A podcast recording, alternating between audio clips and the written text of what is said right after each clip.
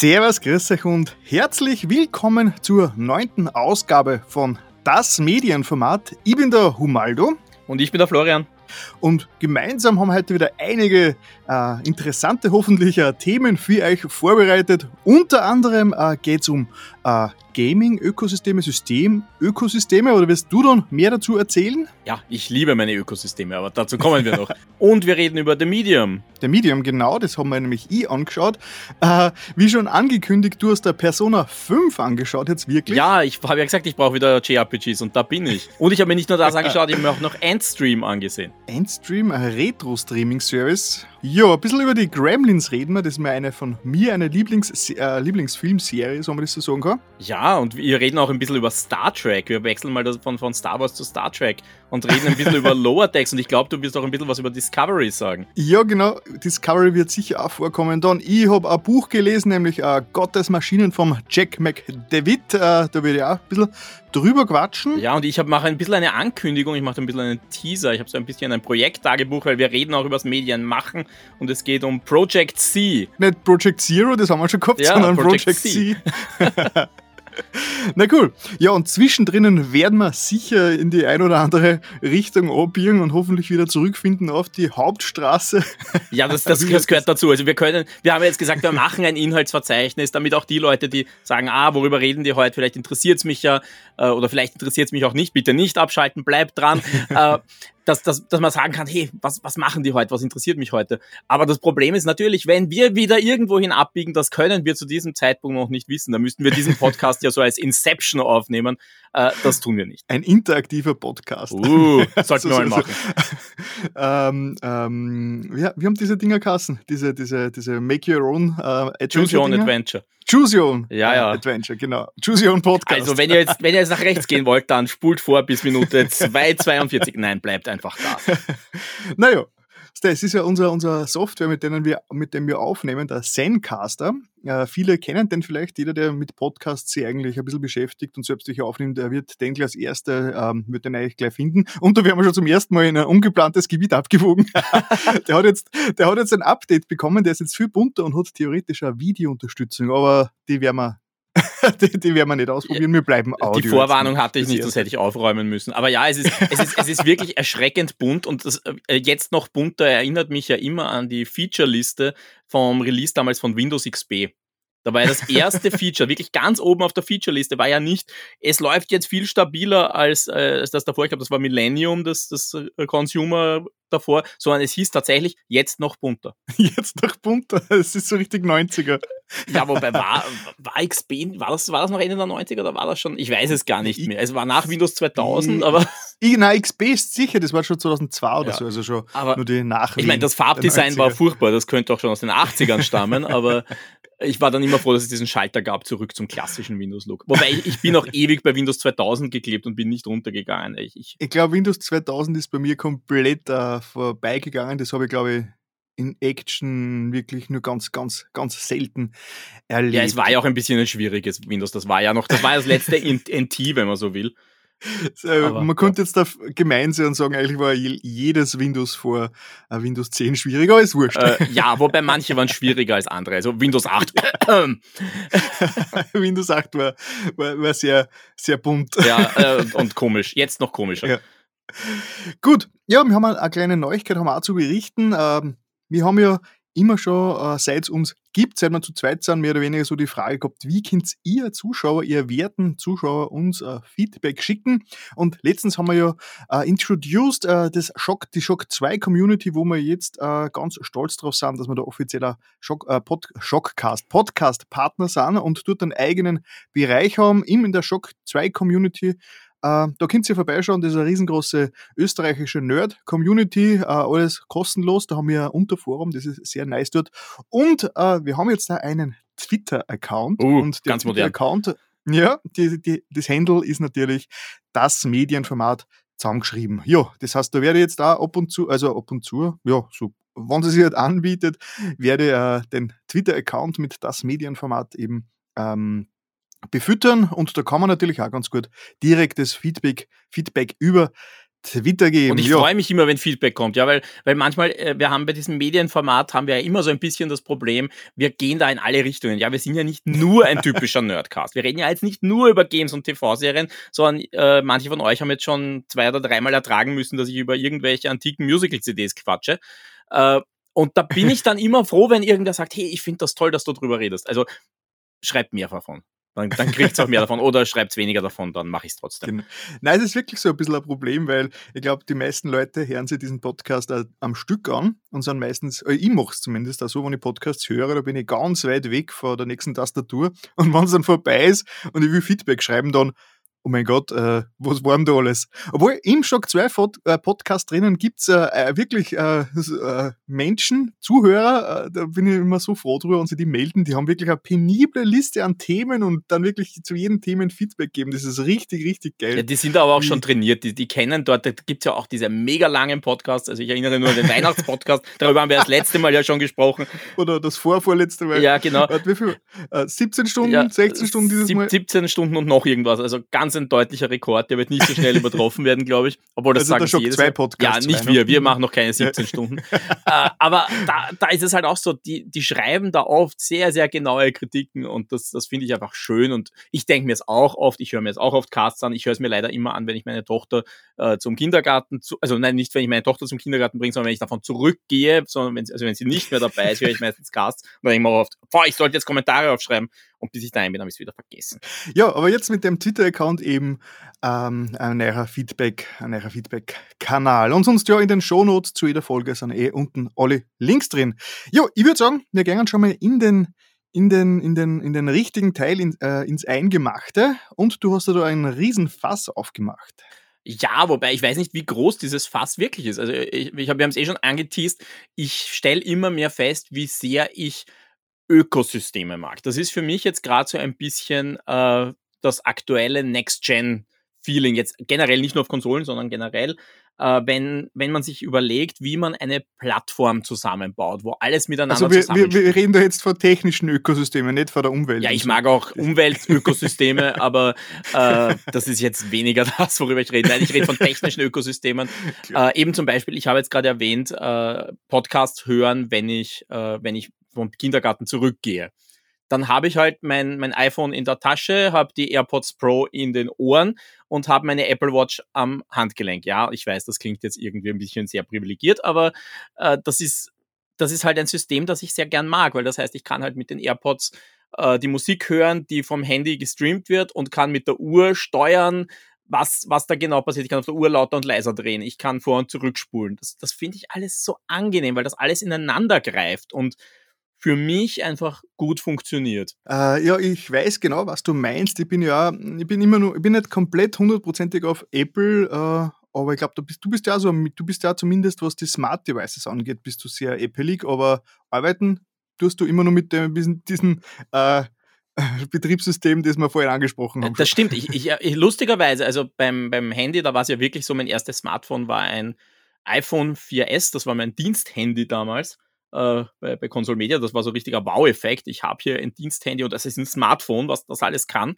Und ich hatte, glaube ich, zum Vergleich irgendein altes Nokia zu dem Zeitpunkt. Ich kenne nicht das 3310, ich glaube das 3510. Das waren halt wirklich andere Welten. Äh, aber ich kann nicht mit Macs arbeiten. Also ich, ich habe es immer wieder probiert, weil ich möchte Macs mögen. Ja, ich, ich möchte es wirklich, weil ich eben mit den Handys da habe ich mich so dran gewöhnt und ich mag diese Idee, äh, wenn, ich, wenn ich mal anschaue, was manche bei Android rumtun und da kann ich das noch aufmachen, da kann ich das aufmachen und da kann man das sideloaden und da kann man alles umgehen. Das habe ich halt alles am, am, am iPhone nicht. Ja klar, ich kann nur das installieren, was Apple zulässt, aber auf der anderen Seite, es ist so ein sicheres und es ist so ein deppeneinfaches System, dass ich es sehr, sehr angenehm finde. Und lustigerweise bei dem Computer macht es mich wahnsinnig. Also ein, ein Mac, denkt für mich einfach völlig falsch. Ich habe halt einfach seit 25 Jahren PCs äh, und das kann ich nicht. Ich kann mit dem nicht aus irgendeinem Grund. Okay, da habe ich äh, da ich vielleicht sogar die Lösung für dich. Es ist so, also ich arbeite jetzt schon äh, firmenmäßig, also jetzt seit äh, hauptberuflich seit bald drei Jahren an einem MacBook und habe privat mir schon vor, vor, vorher schon mal ähm, äh, ein MacBook gekauft weil einfach äh, genauso wie die, die iPhones äh, unterwegs einfach, also komplett verlässlich sind, sind die MacBooks auch für unterwegs komplett verlässlich. Das heißt, transportable Geräte sind für mich, ist, da ist Apple für mich einfach äh, wirklich äh, Spitzenklasse. Ich habe mit meinen Windows-Laptops immer nur Probleme gehabt, die haben nie recht lang durchgehalten, die haben immer zu viel Strom verbraucht, die waren zu der, der Standby-Modus hat Probleme gemacht. Das war immer, immer so ein Problem, aber mit den mit die MacBooks unterwegs war eigentlich immer sehr zufrieden. Und was mir halt aufgefallen ist damals, wie ich umgestiegen bin, dass die Macs, wenn sie out of the box kommen, ein paar Settings haben, die einfach äh, nicht, nicht leibend sind. Das heißt, ich habe inzwischen schon Listen, also theoretisch habe ich die Listen, ich habe sie glaube ich inzwischen vergessen, muss man es wieder neu aneignen, falls ich mal einen Mac neu aufsetze, mit ein paar Tweaks, die man, die man macht, also von der Bedienung, von den Gesten her, vom, vom Finder her, wie der aufgebaut ist und so. Ein paar Tweaks muss ich, muss ich umstellen, damit ich damit arbeiten kann. Wenn du mir einen fremden Mac herstößt, dann bin ich jetzt bin ich auch komplett verloren drauf. Das heißt, es, man kann da relativ viel ähm, ähm, ja, anpassen, sodass es nicht mehr ganz so schlimm ist. Und ich bin ein Riesenfan vom Trackpad inzwischen geworden. Das heißt, ich arbeite eigentlich äh, acht Stunden am Tag ohne Maus, sondern nur mit dem äh, Trackpad vom, vom MacBook Pro. Also das ist, hat mich selbst extrem überrascht, dass das für mich als kompletter Mausersatz äh, funktioniert. Ja, aber daheim habe ich da einen riesengroßen äh, Windows 10 PC von mir stehen mit 100 Festplatten drin und Kabeln und Erweiterungen und, und Soundkarten und das ist halt für mich dann wieder der Punkt, wo ich sage, okay, ich bleibe, was das angeht, bei Windows, weil ich da einfach viel flexibler sein kann und einfach mal Komponenten austausche, weil die gleichen Komponenten, am Mac musst du immer fast komplett neu kaufen, wenn du äh, irgendwas austauschen oder was anderes haben willst. Ja, ja, ich meine, mein Problem ist halt auch, ich, wenn ich mir einen Mac kaufen würde, dann, das ist der Punkt zum Beispiel, wo auf mich immer ein bisschen eingeredet wird, quasi, du machst doch so viel Audio, für Audio brauchst du einen Mac. Da gibt es so viel bessere Tools. Und das Problem ist halt, wenn ich mir jetzt anschaue, was müsste ich investieren, um einen Mac aufzubauen, auf dem ich auch tatsächlich arbeiten kann. Also jetzt wirklich meine, meine ganzen Musikprojekte, das ganze Arranging und so weiter. Äh, da brauchst du halt dementsprechend RAM, da brauchst du dementsprechenden äh, Speicherplatz einfach. Äh, da bist du halt so schnell im Preisbereichen, weil Mac einfach immer irgendwie das Doppelte kostet von einem PC. Und das, das, das schreckt mich halt ab. So was Kleines wie ein, ein MacBook, natürlich. Ich überlege immer wieder, mir ein MacBook zu kaufen. Irgend, vielleicht sogar ein gebrauchtes. Einfach damit ich es habe und ausprobieren kann und dann endgültig sagen kann, es ist nichts für mich oder es ist was für mich.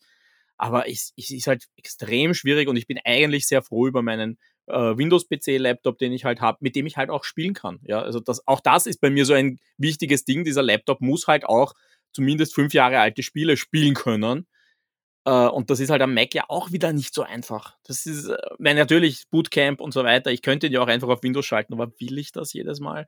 Und ja, also das schreckt mich immer ein bisschen ab. Und drum, ich bin in keinem perfekten Ökosystem. Ich weiß es, ja. Ich denke mir das auch immer wieder. Es wäre noch perfekter, hätte ich da jetzt noch einen Mac, aber so weit geht es dann auch nicht. Dieses Argument mit ähm, Audio und Mac äh, ist so, so, so, so äh, eine Pflicht. Ich glaube, da, spielt ganz viel die Live-Fähigkeit mit, weil ich glaube, wenn du auf der Bühne, auf, auf, der Bühne brauchst du ein verlässliches System, das äh, nicht jetzt irgendwelche Spompanadeln macht, weil irgendein Erweiterungskarten äh, äh, nicht gut steckt oder was auch immer.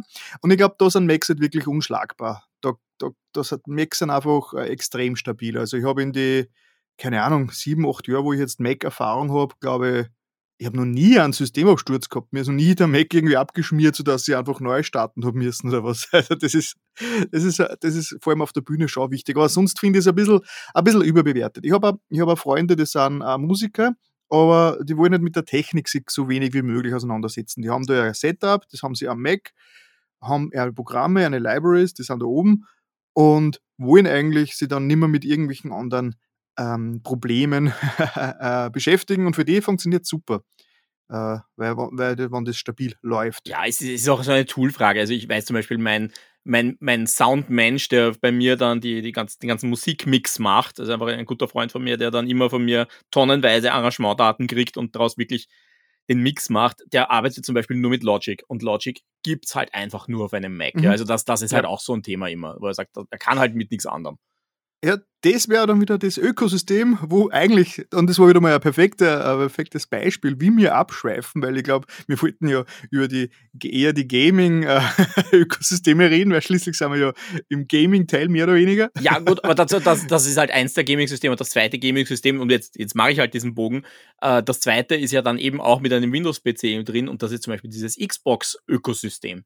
Finde ich großartig, ja wenn ich mal anschaue, ich kann auf der, gerade gerade jetzt, es ist halt Crossplay extrem drinnen wieder, wieder, ich kann auf der Konsole spielen, dann beschließt meine Tochter, sie braucht jetzt den Fernseher, dann kann ich am PC weiterspielen. Geht einfach. Oder für mich als, als jemand, der halt Spiele-Reviews macht, total oft, ich mache Screenshots, wie kriege ich die jetzt runter? Ja, das geht auf der Xbox einfach, indem ich sage, danke, Upload auf OneDrive.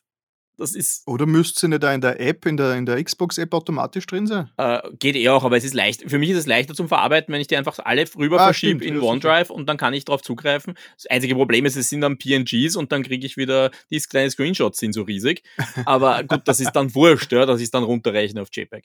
Aber, mhm. aber das ist einfach ein, ein Ineinandergreifen von, uh, von Features, das ich, das ich wirklich schön finde. Oder was ich auch schon oft öfter erzählt habe, ich kann einfach äh, auf der Series X unten im Wohnzimmer spielen, dann kann ich wieder unten nicht weiterspielen, dann spiele ich halt oben weiter. Ja, dann spiele ich oben ja. weiter auf der One S.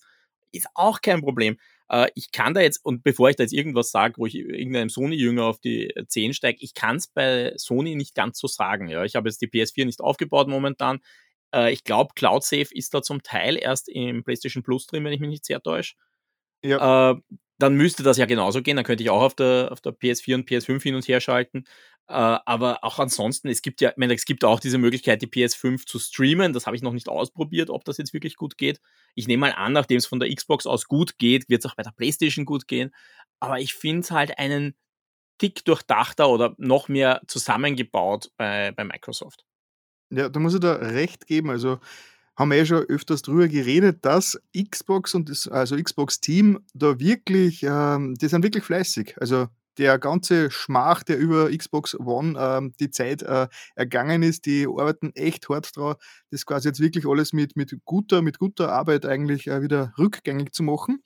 Und ich glaube, die Karten stehen ganz gut, dass sie das herumspricht, äh, wie, wie gut das Xbox-Ökosystem eigentlich funktioniert. Vor allem, ähm, wir wissen, PlayStation ist einfach vor der Marke gigantisch. Das heißt, der, der größte Teil nach wie vor äh, an, also meiner Einschätzung noch ist, dass äh, die PlayStation-Fans einfach extrem äh, viel an, an die Marke binden und deswegen auch ganz viel verzeihen, das jetzt eigentlich objektiv gesehen nicht ganz so optimal läuft. Aber wenn sie, wenn, wenn sie mal herumspricht über die Zeit, dass Microsoft da wirklich dauerhaft und guten und äh, viel besseren funktionierenden Service anbietet als die Playstation an, könnte ich mir vorstellen, dass im Laufe von dieser Konsolengeneration da schon ein bisschen ein Umdenken äh, auch passiert. Vor allem, wenn, wenn Sony nicht äh, äh da, da, hm, ja, moderner wird, sage ich mal. Es kann passieren. Andererseits, wir haben Nintendo, die sich jeder Modernisierung ein bisschen verweigern und immer aus Prinzip zwei Generationen hinten sind.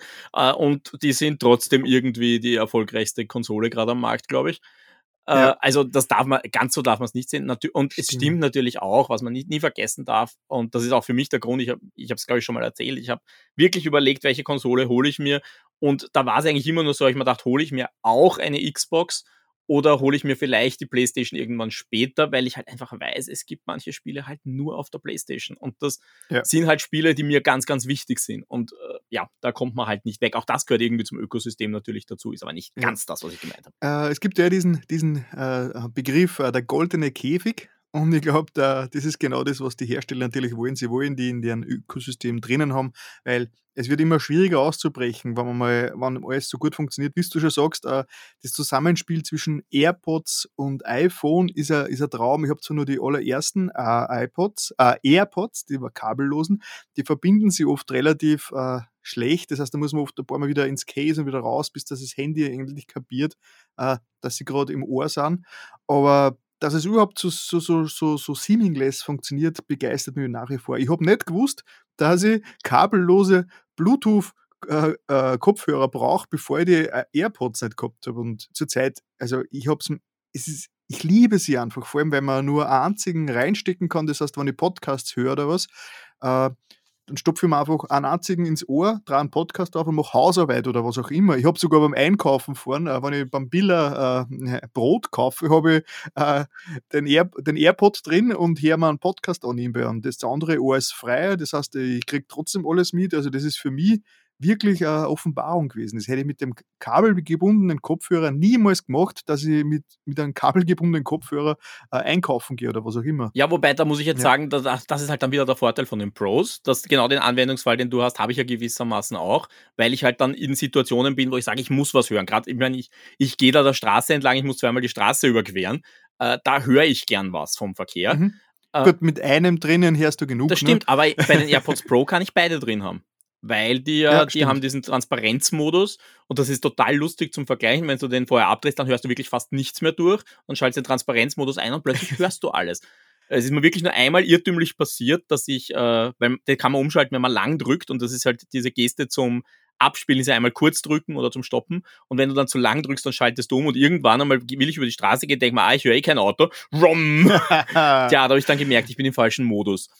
Aber ja, ich habe zum Glück geschaut. Das hat sich mit den klassischen äh, AirPods eigentlich auch erledigt, weil die dichten so wenig ab, da hört man sogar, wenn man Musik hört, alles durch. Nein, also ich muss sagen, ich bin von den Pros das sehr begeistert. Was ich jetzt nicht brauche, sind diese ganz neuen, äh, wie heißen die schnell? Äh, die, die, die, die um 600 Euro. Ach so, die Over-Ears. Ja, die, was, die richtig, die äh, mit Mechanik, mit mechanischen Teilen drinnen. Ja, ja, so. aber das sind ja, na, na. ich meine, das, das ist natürlich nochmal eine Stufe höher, aber ich glaube, das tue ich mir nicht an. Ja. Äh, vor allem, und da wäre ich halt wieder bei dem Punkt, da, da wäre ich wahrscheinlich, die würde ich mir kaufen, hätte ich einen Mac, ja, Ökosystem wieder, weil mhm. damit kann ich verbinden. Mit einem PC, ja, ja. ich habe jetzt nicht einmal ein, mein PC hat nicht einmal Bluetooth, das heißt, ich könnte das nicht einmal verwenden, um mir Musik anzuhören. Und dafür wäre er ja gut. Also, was ich so gehört habe, Kritiken sind ja gut, dass er halt ein völlig überteuerter Studiokopfhörer ist. Ja, aber dafür, dass er halt äh, nicht, also die Überteuerung wird sogar gerechtfertigt, weil er wirklich einfach so gut äh, gefertigt ist. Einfach mit, mit, der, mit dem Aufbau ist das Ding einfach, dürfte es ziemlich, wirklich ziemlich beeindruckend sein. Ja, ich, ich habe ich hab jetzt mich zu wenig damit beschäftigt. Ich habe auch von Leuten gehört, die gesagt haben, naja, wenn es dann um 300 oder 400 kaufst, dann kommst du auf ein ja, ähnliches Ergebnis. Ja. Aber ja. hätte ich einen Mac, würde ich sie mir wahrscheinlich kaufen. So denke ich mir, ja, okay, äh, blöde Spielerei, mhm. um mit dem Handy spazieren zu gehen. Äh, das tue ich jetzt doch nicht.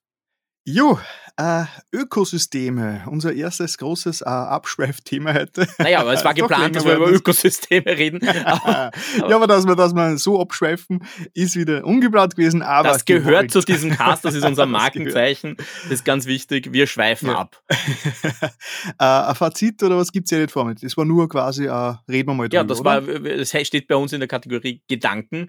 Äh, und das, das, ist ein Gedanke, über den ich in letzter Zeit sehr viel nachgedacht habe, weil ich mir gedacht ja. habe, ich finde das total faszinierend. Und ich, ja. ich sehe es jetzt auch, das ist vielleicht ein bisschen mein Fazit.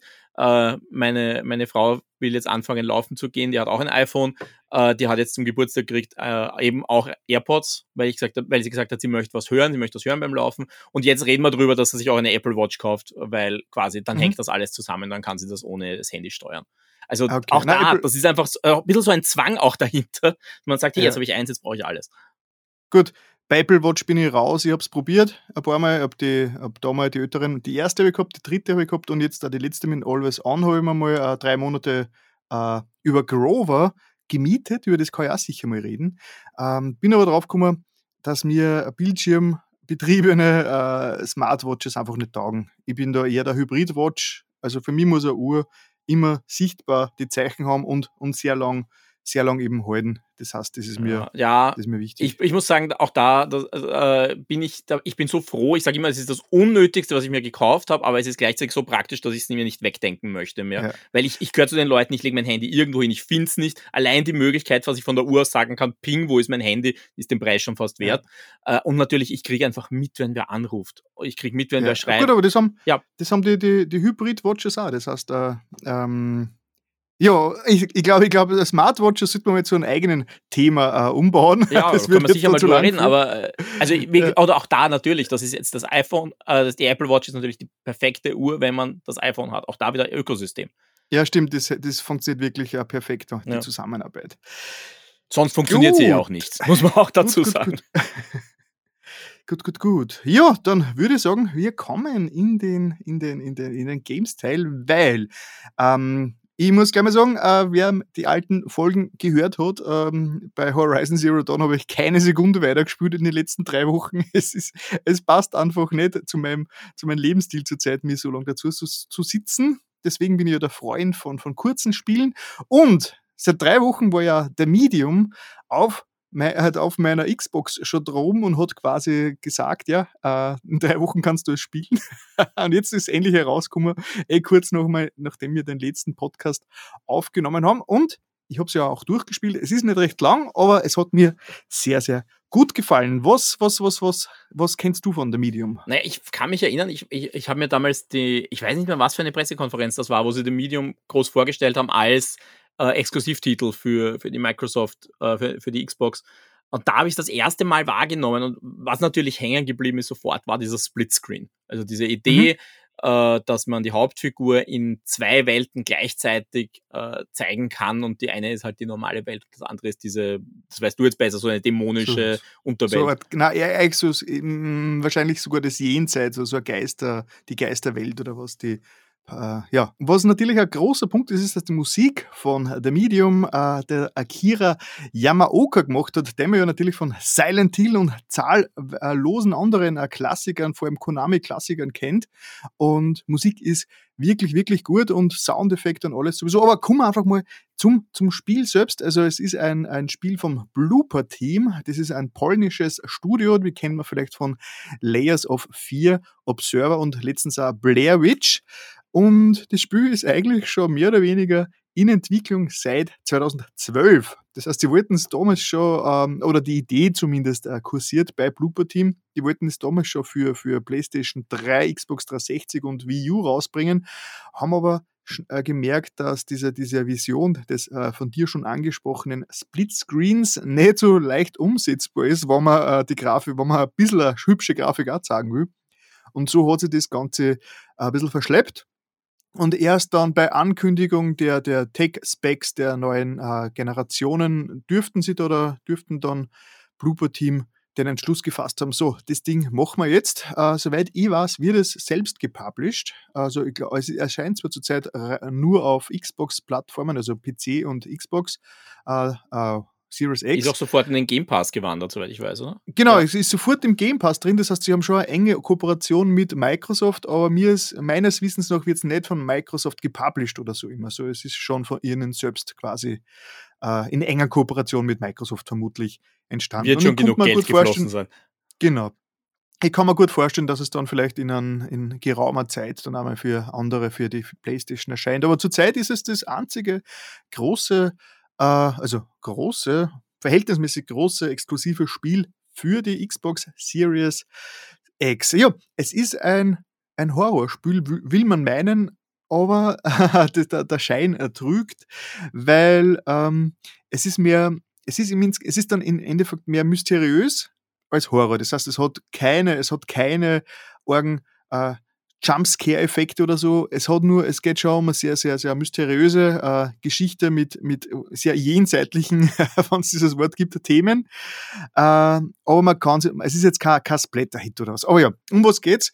Man ist, äh, das ganze Spiel spielt Ende der 1990er Jahre in Polen eben. Es ist so diese postkommunistische Ära und ähm, ja, im Intro merkt man gleich mal, okay, da wird es gleich mal mysteriös, weil da sieht man, wie ein Mädchen stirbt, es wird von einem unbekannten Mann erschossen und dann wird man gleich hingeblendet zur Marianne und die Marianne ist quasi die, ähm, die Hauptdarstellerin, die Protagonistin und die erklärt dann so ein bisschen die ganze Geschichte. Das wird dann so immer wieder in Rückblicken erzählt, die ganze Geschichte, wo sie an, zu dem Zeitpunkt des Spiels nur unbekannten, einer unbekannten Person quasi das ganze, äh, das ganze Geschehen schildert. Ja, die Marianne ist ein Medium, das weiß man gleich, das ist klar. Also sie hat, die, sie hat diese, diese Fähigkeit, mit den Toten, mit den Verstorbenen Kontakt aufzunehmen und kann sie quasi in die, in die Welt der Toten reinversetzen. Und ihre Aufgabe ist es mehr oder weniger, also sie hat sich das natürlich zur Aufgabe gemacht, wenn sie schon dieses, wenn sie schon dieses äh,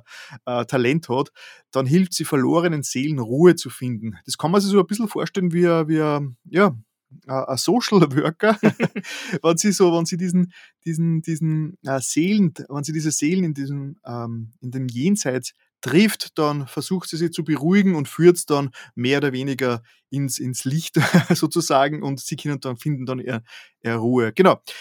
Das ist so quasi ihr, ihr, ihr Leben bis dorthin. Sie ist wahrscheinlich so, was wird es denn sein, so 30 herum wird sie sein. Und sie ist weise, und sie ist beim, sie ist untergekommen beim Jack. Das ist ein, ein Besitzer eines Bestattungsinstituts. Das passt natürlich sehr gut, dass sie dort da natürlich dann ein bisschen, äh, falls äh, von den, von den Kunden des Bestattungsinstituts äh, jemand nicht vollständiger gegangen ist, kannst du ein bisschen nachhelfen. Das klingt ein bisschen sehr. ich ja, helfe mal mit. Kopf ab. Nein, nein, die sind natürlich schon tot, ja, aber wenn, zum Beispiel, wenn die Seele noch nicht ganz äh, rübergewandert ist. Also das ist, das ist der, Anfang einmal. Und der Jack ist nämlich jetzt gestorben, ihr Ziehvater. Und ähm, dann muss man am Anfang gleich einmal feststellen, hoppala, dieses Spiel könnte sogar für den, für den Herrn äh, Florian Scherzus sein, weil wir haben, ein, wir haben da ein Adventure. Uh, ich mag Adventures. Und und wirklich, das hat mich extrem überrascht. Äh, ich habe gewusst, dass es, dass es relativ, relativ stark sich an diese alte PlayStation 2 äh, Survival Horror äh, Ära anlehnt mit fixen Kameraperspektiven. Aber gleich am Anfang des Spiels ist man eben in dem Bestattungsinstitut, man wird mit fixen Kameraperspektiven quasi wird die Spielfigur verfolgt, man muss aber Gegenstände einsammeln, Gegenstände kombinieren und dann quasi, also es ist wirklich ein, ein, ein modernes 3D-Adventure, was das angeht. Und das hat es mich eigentlich gleich mal sehr, sehr überrascht. Das klingt ein bisschen, ja, mit diesen fixen Kameraperspektiven denke ich ja immer so ein bisschen an Resident Evil. Ähm, ja, das, das auch natürlich, aber es erinnert wirklich mehr an diese Adventure Games, die man eh kennt. Also richtige Adventure Games halt. Point-and-Click Adventure ja, aber, aber weißt du, so die klassischen 3D-Adventures will ich meistens äh, eher, will ich eher verdrängen. Äh, also, Beispiel? Also was meinst naja, du klassisch? Ja, ich meine, Monkey Island 4 zum Beispiel. Ach so, ach so, ja. Das ist einfach, ja. Äh, für mich ist 3D und Adventure noch immer was, was nicht perfekt zusammenpasst. Mhm. Na, na gut, aber inzwischen ist ja das... Inzwischen, ja, ja, ja. Eh, aber wenn du klassisch sagst, dann bin ich bei den frühen. Nein, nein, nein, nein. Klassisch, klassisch im Sinn von äh, Survival Horror. Also diese PlayStation 2-Ära der, der ersten Resident Evils und so. Also da, da ist dann ich ganz viele Elemente drin. aber Resident Evil ist ein PlayStation 1 noch. PlayStation 1, scheiße. Ja, ja also aber ihr wisst ja, aber, PlayStation, aber die PlayStation 2 war doch die Zeit, wo dieses Genre richtig aufgeblüht ist mit äh, eben zum Beispiel Project Zero, über das wir schon gesprochen ja. haben und so weiter. Genau. Aber bei, gerade bei Resi wären wir da schon in der Gegend fast von Resident Evil 4. Weil das war mm, Resident Gamecube und Gamecube war gleichzeitig mit der PS2. Genau, aber Resident Evil 4 hat dann schon die 3D-Grafik im Sinn gehabt. Eben, das meine ich, aber drum, drum sind wir da schon auf einem anderen Sprung. Aber ja. egal. Ja, ja. Okay, egal. Äh, das war für mich am Anfang gleich mal ziemlich überraschend, weil es sich wirklich äh, streckenweise anfühlt wie, äh, wie, wie ein Adventure-Game. So richtig Point-and-Click-Style, also mit direkter Steuerung. Man geht durch Gängen und während man durch den Gang durchgeht, wird man von der Kamera verfolgt und die Kamera ist auf Schienen und lauter so Geschichten. Also das ist schon ein bisschen äh, ungewohnt heutzutage weil man oft dann orientierungsmäßig mit dem, äh, kriegt den, äh, den Achsensprung oft nicht richtig hin, das, das entwickelt. Also das ist ja quasi, wenn die Kamera über die Handlungsachse drüber äh, versetzt wird zwischen den Schnitten und man plötzlich quasi äh, rückwärts alles sieht und sich überhaupt nicht mehr auskennt. Und wenn man also das, das kompensiert, dann rennt man meistens wieder zurück, wo man hergekommen ist. Genau, das ist ja ein großer, ein großer Kritikpunkt äh, von mir, dass es immer wieder bei Videospielen feststeht, dass äh, viele Videospieldesigner anscheinend nie was vom Achsensprung gehört haben und dann die Kameras ganz wild herumsitzen und die Handlungsachse einfach nicht mehr nach, äh, äh, äh nachvollziehbar ist. Also das ist äh, im Film ist das das erste, was man in der Filmschule lernt, höchstwahrscheinlich, aber bei Videospielen ist es oft ganz besser und die Kameras einfach wild in der Gegend platziert sind. Aber wurscht, das ist heute zum Glück im Grenzen. Meistens kennt man sie eigentlich eh aus, wo das Gebäude ist. Es ist jetzt auch meistens nicht so verwinkelt alles. Jo, äh, genau, der Jack ist gestorben, also ihr Ziehvater, sie richtet ihn für das äh, Begräbnis her und dann kriegt sie plötzlich einen Anruf von einem gewissen Thomas, also Thomas, äh, der ihr einfach sagt, ich kenne deine Fähigkeiten, komm ins alte Niva-Ressort. Und dann ist der quasi der Anruf aus und sie, die Marianne, ist natürlich neugierig, weil sie weiß nicht, sie hat bisher nicht gewusst, dass es mehr gibt, die so die, diese Mediumsfähigkeit haben wie sie.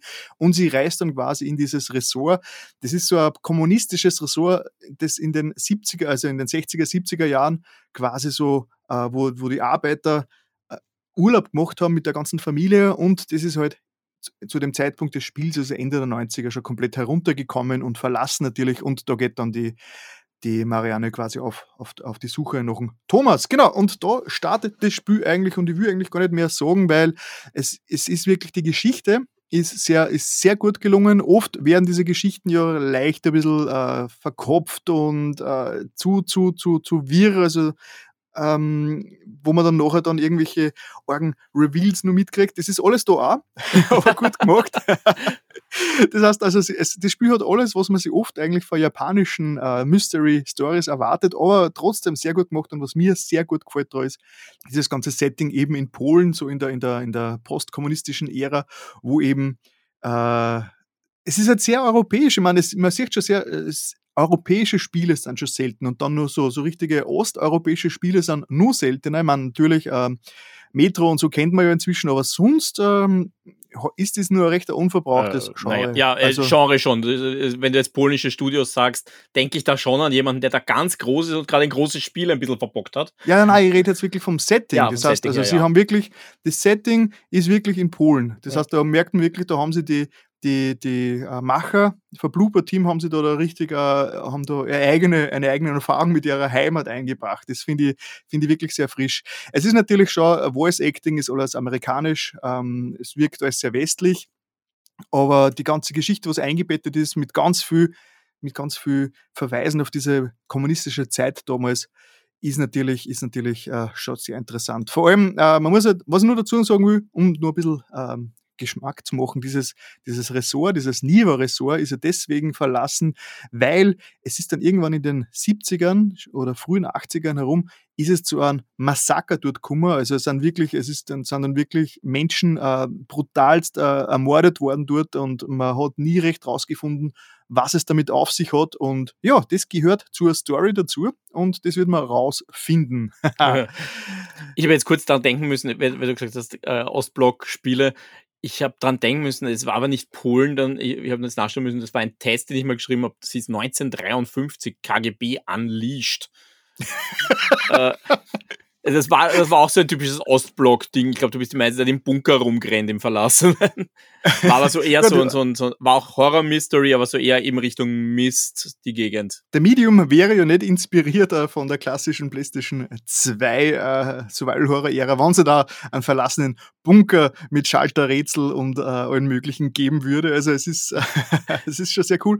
Ja, es, und was auch, was mich auch überrascht hat, ist, es, es hat ein Walking-Simulator-Elemente drinnen. Das heißt, äh, man findet immer wieder, vor allem in der Geisterwelt, natürlich so, so Spuren, äh, die die Geschichte erzählen und muss dann so ein paar Puzzleteile mehr oder weniger zusammensetzen und findet dann so, so Schemen von Sachen, die früher da passiert sind. Das ist ja auch ein Element, das bei den Walking Simulators recht gern eingesetzt wird, weil es wahrscheinlich auch produktionstechnisch günstiger ist, weil man muss jetzt keine Orgen Zwischensequenzen erfinden, sondern hat einfach nur so äh, stilisierte Schemen, wo eben dann äh, mehr oder weniger Gedanken oder was auch immer von äh, der Situation abgespielt werden. Das ist auch, auch ganz nice. Sonst, ja, also ich würde geschichtemäßig gar nicht so viel weiter verraten. Wann an dieses Genre gefällt, äh, dann kann man es gern anschauen. Es ist leider ein bisschen, bisschen mh, hm, wie soll ich sagen, es ist jetzt ein bisschen zwiespaltig aufge, aufgefasst worden. Es gibt viele Leute, wo ich schon gehört habe, die finden es nicht ganz so geil, weil es halt wirklich ein bisschen sperrig ist, weil es halt teilweise einfach diese fixen Kameraperspektiven hat und alles, die man heutzutage eigentlich gar nicht mehr gewohnt ist. Aber wenn man eine Liebe hat zu, dieser, zu diesen Spielen von damals aus der PlayStation 2-Ära, dann wird dann das sicher, sicher, sicher, sicher gefallen. Also ich bin mir da ziemlich, also ich will es uneingeschränkt empfehlen eigentlich, was, was, diese, was dieses Genre angeht. Ja, ich, also, ich glaube ja auch eine gewisse Last, die auf dem Medium einfach lastet, ist jetzt, dass das ist der erste größer angeteaserte Exklusivtitel eigentlich für die Series. Das hatten wir ja, ja, vorher nicht. Bis jetzt war irgendwie alles Multiformat also, oder abwärtskompatibel. Und das ist jetzt eigentlich so ziemlich das erste Spiel, wo man sagt, äh, das gibt's nur auf der Series. Und da erwartet man sich jetzt vielleicht was anderes, als es ist, weil irgendwie erwartet man sich einen Triple A oder keine Ahnung, vielleicht sogar Quattro A weiß das noch, gibt's noch nicht, aber wird sicher bald geben, äh, Titel. Und das ist es natürlich nicht. Das ist eigentlich ein, ich, ich würde mal sagen, es ist vom Budget her wahrscheinlich ein Double-A-Titel. Äh, ist auch von einem eigentlich relativ kleinen Studio, ist halt jetzt mit Microsoft-Unterstützung fertig gemacht worden und verdient jetzt diese Last eigentlich gar nicht, die da drauf mhm. liegt. Ja, also ähm, das auf jeden Fall, es ist jetzt da nicht der, der, der Grafikbrecher, das heißt, es ist hübsch und alles äh, und ja, aber es ist jetzt nicht so, dass man sich denkt, also das wäre auf der alten Xbox nicht möglich gewesen, außer natürlich diese, diese Splitscreen-Geschichte. das ist natürlich schon, also es werden bei diesen Splitscreen-Szenen, wo man quasi gleichzeitig in der realen Welt ist und in der Geisterwelt, man spielt, man steuert aber immer nur eine Sequenz. Das heißt, das was was die Figur oben macht, macht auch die Figur unten im Splitscreen und so. Das heißt, es ist jetzt nicht so, dass man da, da irgendwie äh, zwei Sachen parallel irgendwie unabhängig äh, steuern kann. Ähm, das ist teilweise schon recht aufwendig, wenn ich mir denke, okay, wenn da zwei komplett un unabhängig voneinander äh, dargestellte Sachen, Welten gerendert werden müssen, das ist sicher nicht so ohne. Und es gibt ja immer wieder, es gibt zumindest eine Fluchtsequenz, wo man wirklich von einer Gefahr davon rennt und während, während man davon rennt, ändert sich quasi immer so mit Blitzschlag-Style äh, die, die, die Umgebung. Und das war richtig beeindruckend, richtig dramatisch. Man rennt da äh, entlang Richtung, Richtung Sicherheit und es äh, im, im, im zweisekündlichen Takt wird die komplette Umgebung äh, einfach nur ausgetauscht. Das war echt eine geile Sequenz und das war was, das sicherlich so auf die alten Konsolen nicht funktioniert hätte. Ja, und sei es nur wegen am, Nach wegen am Nachladen. Jo, es ist relativ, es ist relativ kurz. Das heißt, man hat sicher in, ich sage mal, sieben Stunden herum durchgespielt. Aber das ist also nichts Schlimmes für mich. das heißt, ich bin eh froh, eher, wenn ich da knackige, wenn ich knackige ähm, Erlebnisse kriege. Ja, und die Ladezeiten sind okay, würde ich sagen. Es ist jetzt nicht seamless, das heißt, also man wartet schon immer so fünf, sagen wir so 10, 10 15 Sekunden äh, pro Tod. Aber ja, was ist das schon verglichen mit, mit der alten Generation? Das stimmt sicher. Also wie gesagt, der Medium ist von mir eine klare Empfehlung. Also wirklich, ich habe so eine Freude gehabt. Und die Geschichte ist so richtig gut erzählt. Äh, das einzige Negative sind ähm, ja, Fluchtszenen. Man kann sich aktiv nur bedingt verteidigen und gegen die großen Gefahren im Spiel kann man nur flüchten. Da gibt es ein paar Szenen, wo man quasi durchschleichen muss und das ist leider ganz klassischer Trial and Error. Macht man äh, einen Schritt falsch, wird man gefasst und muss die ganze Sequenz wieder spielen gibt es zum Glück nur eine Handvoll dieser Szenen und die sind jetzt nicht allzu lang, aber ja, das wäre das Einzige, was ich dem Spiel eigentlich negativ anlasten müsste, dass es quasi Fluchtsequenzen hat. Spiel hat Fluchtsequenzen. Ich mag keine ja, Fluchtsequenzen. genau, das war der Grund, warum ich zum Beispiel äh, ähm, A Plague's Tale, hat es eine Plague's Tale? Hm, bin mir noch nicht sicher dieses, dieses Spiel im Mittelalter eben. Das habe ich, das habe ich, das habe ich äh, abgebrochen nach zwei Stunden, weil das ist quasi ausschließlich aus, Flü aus, aus Schleichen, Schleichen und Flüchten bestanden. Also Schleichen ist gar nicht so meins. Also du spielst doch kein Silent Hill oder so, äh, nicht Silent Hill, äh, Splinter Cell oder sowas. Na, na, boah, du Schleichen. Ich bin viel zu ungeduldig.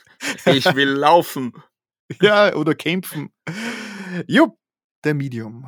Jo, das wär's. Das wär's jetzt von von meinen Monologen. Irgendwie finde ich es sehr, sehr irritierend, wenn du sagst, wir haben jetzt drei Wochen nicht aufgenommen, du hast The Medium gespielt, was kein langes Spiel ist. Und, ja. Und ich, ich sehe deine Liste und denke, ich, da ist nur ein Spiel drauf. Was, was, was machst ja. du eigentlich den ganzen also, Okay, wo soll ich da jetzt anfangen? nein, nein, also ich habe genug, genug Verpflichtungen, immer so, was ich so immer mache. Äh, äh, ja, ich habe ja diesen YouTube-Kanal, da soll ich anscheinend auch ein paar äh, Stunden reinfließen. Man kann dich noch immer jeden Donnerstag sterben sehen. Genau, genau, und hören. In, in meinem Fall nur hören, ja, weil ja. Das, das ist jetzt die perfekte Überleitung, weil wenn ich dir zuhöre, dann spiele ich was anderes. Äh, oh. Ja, dann spiele ich nämlich gerade, wie wir schon gesagt haben, Persona 5.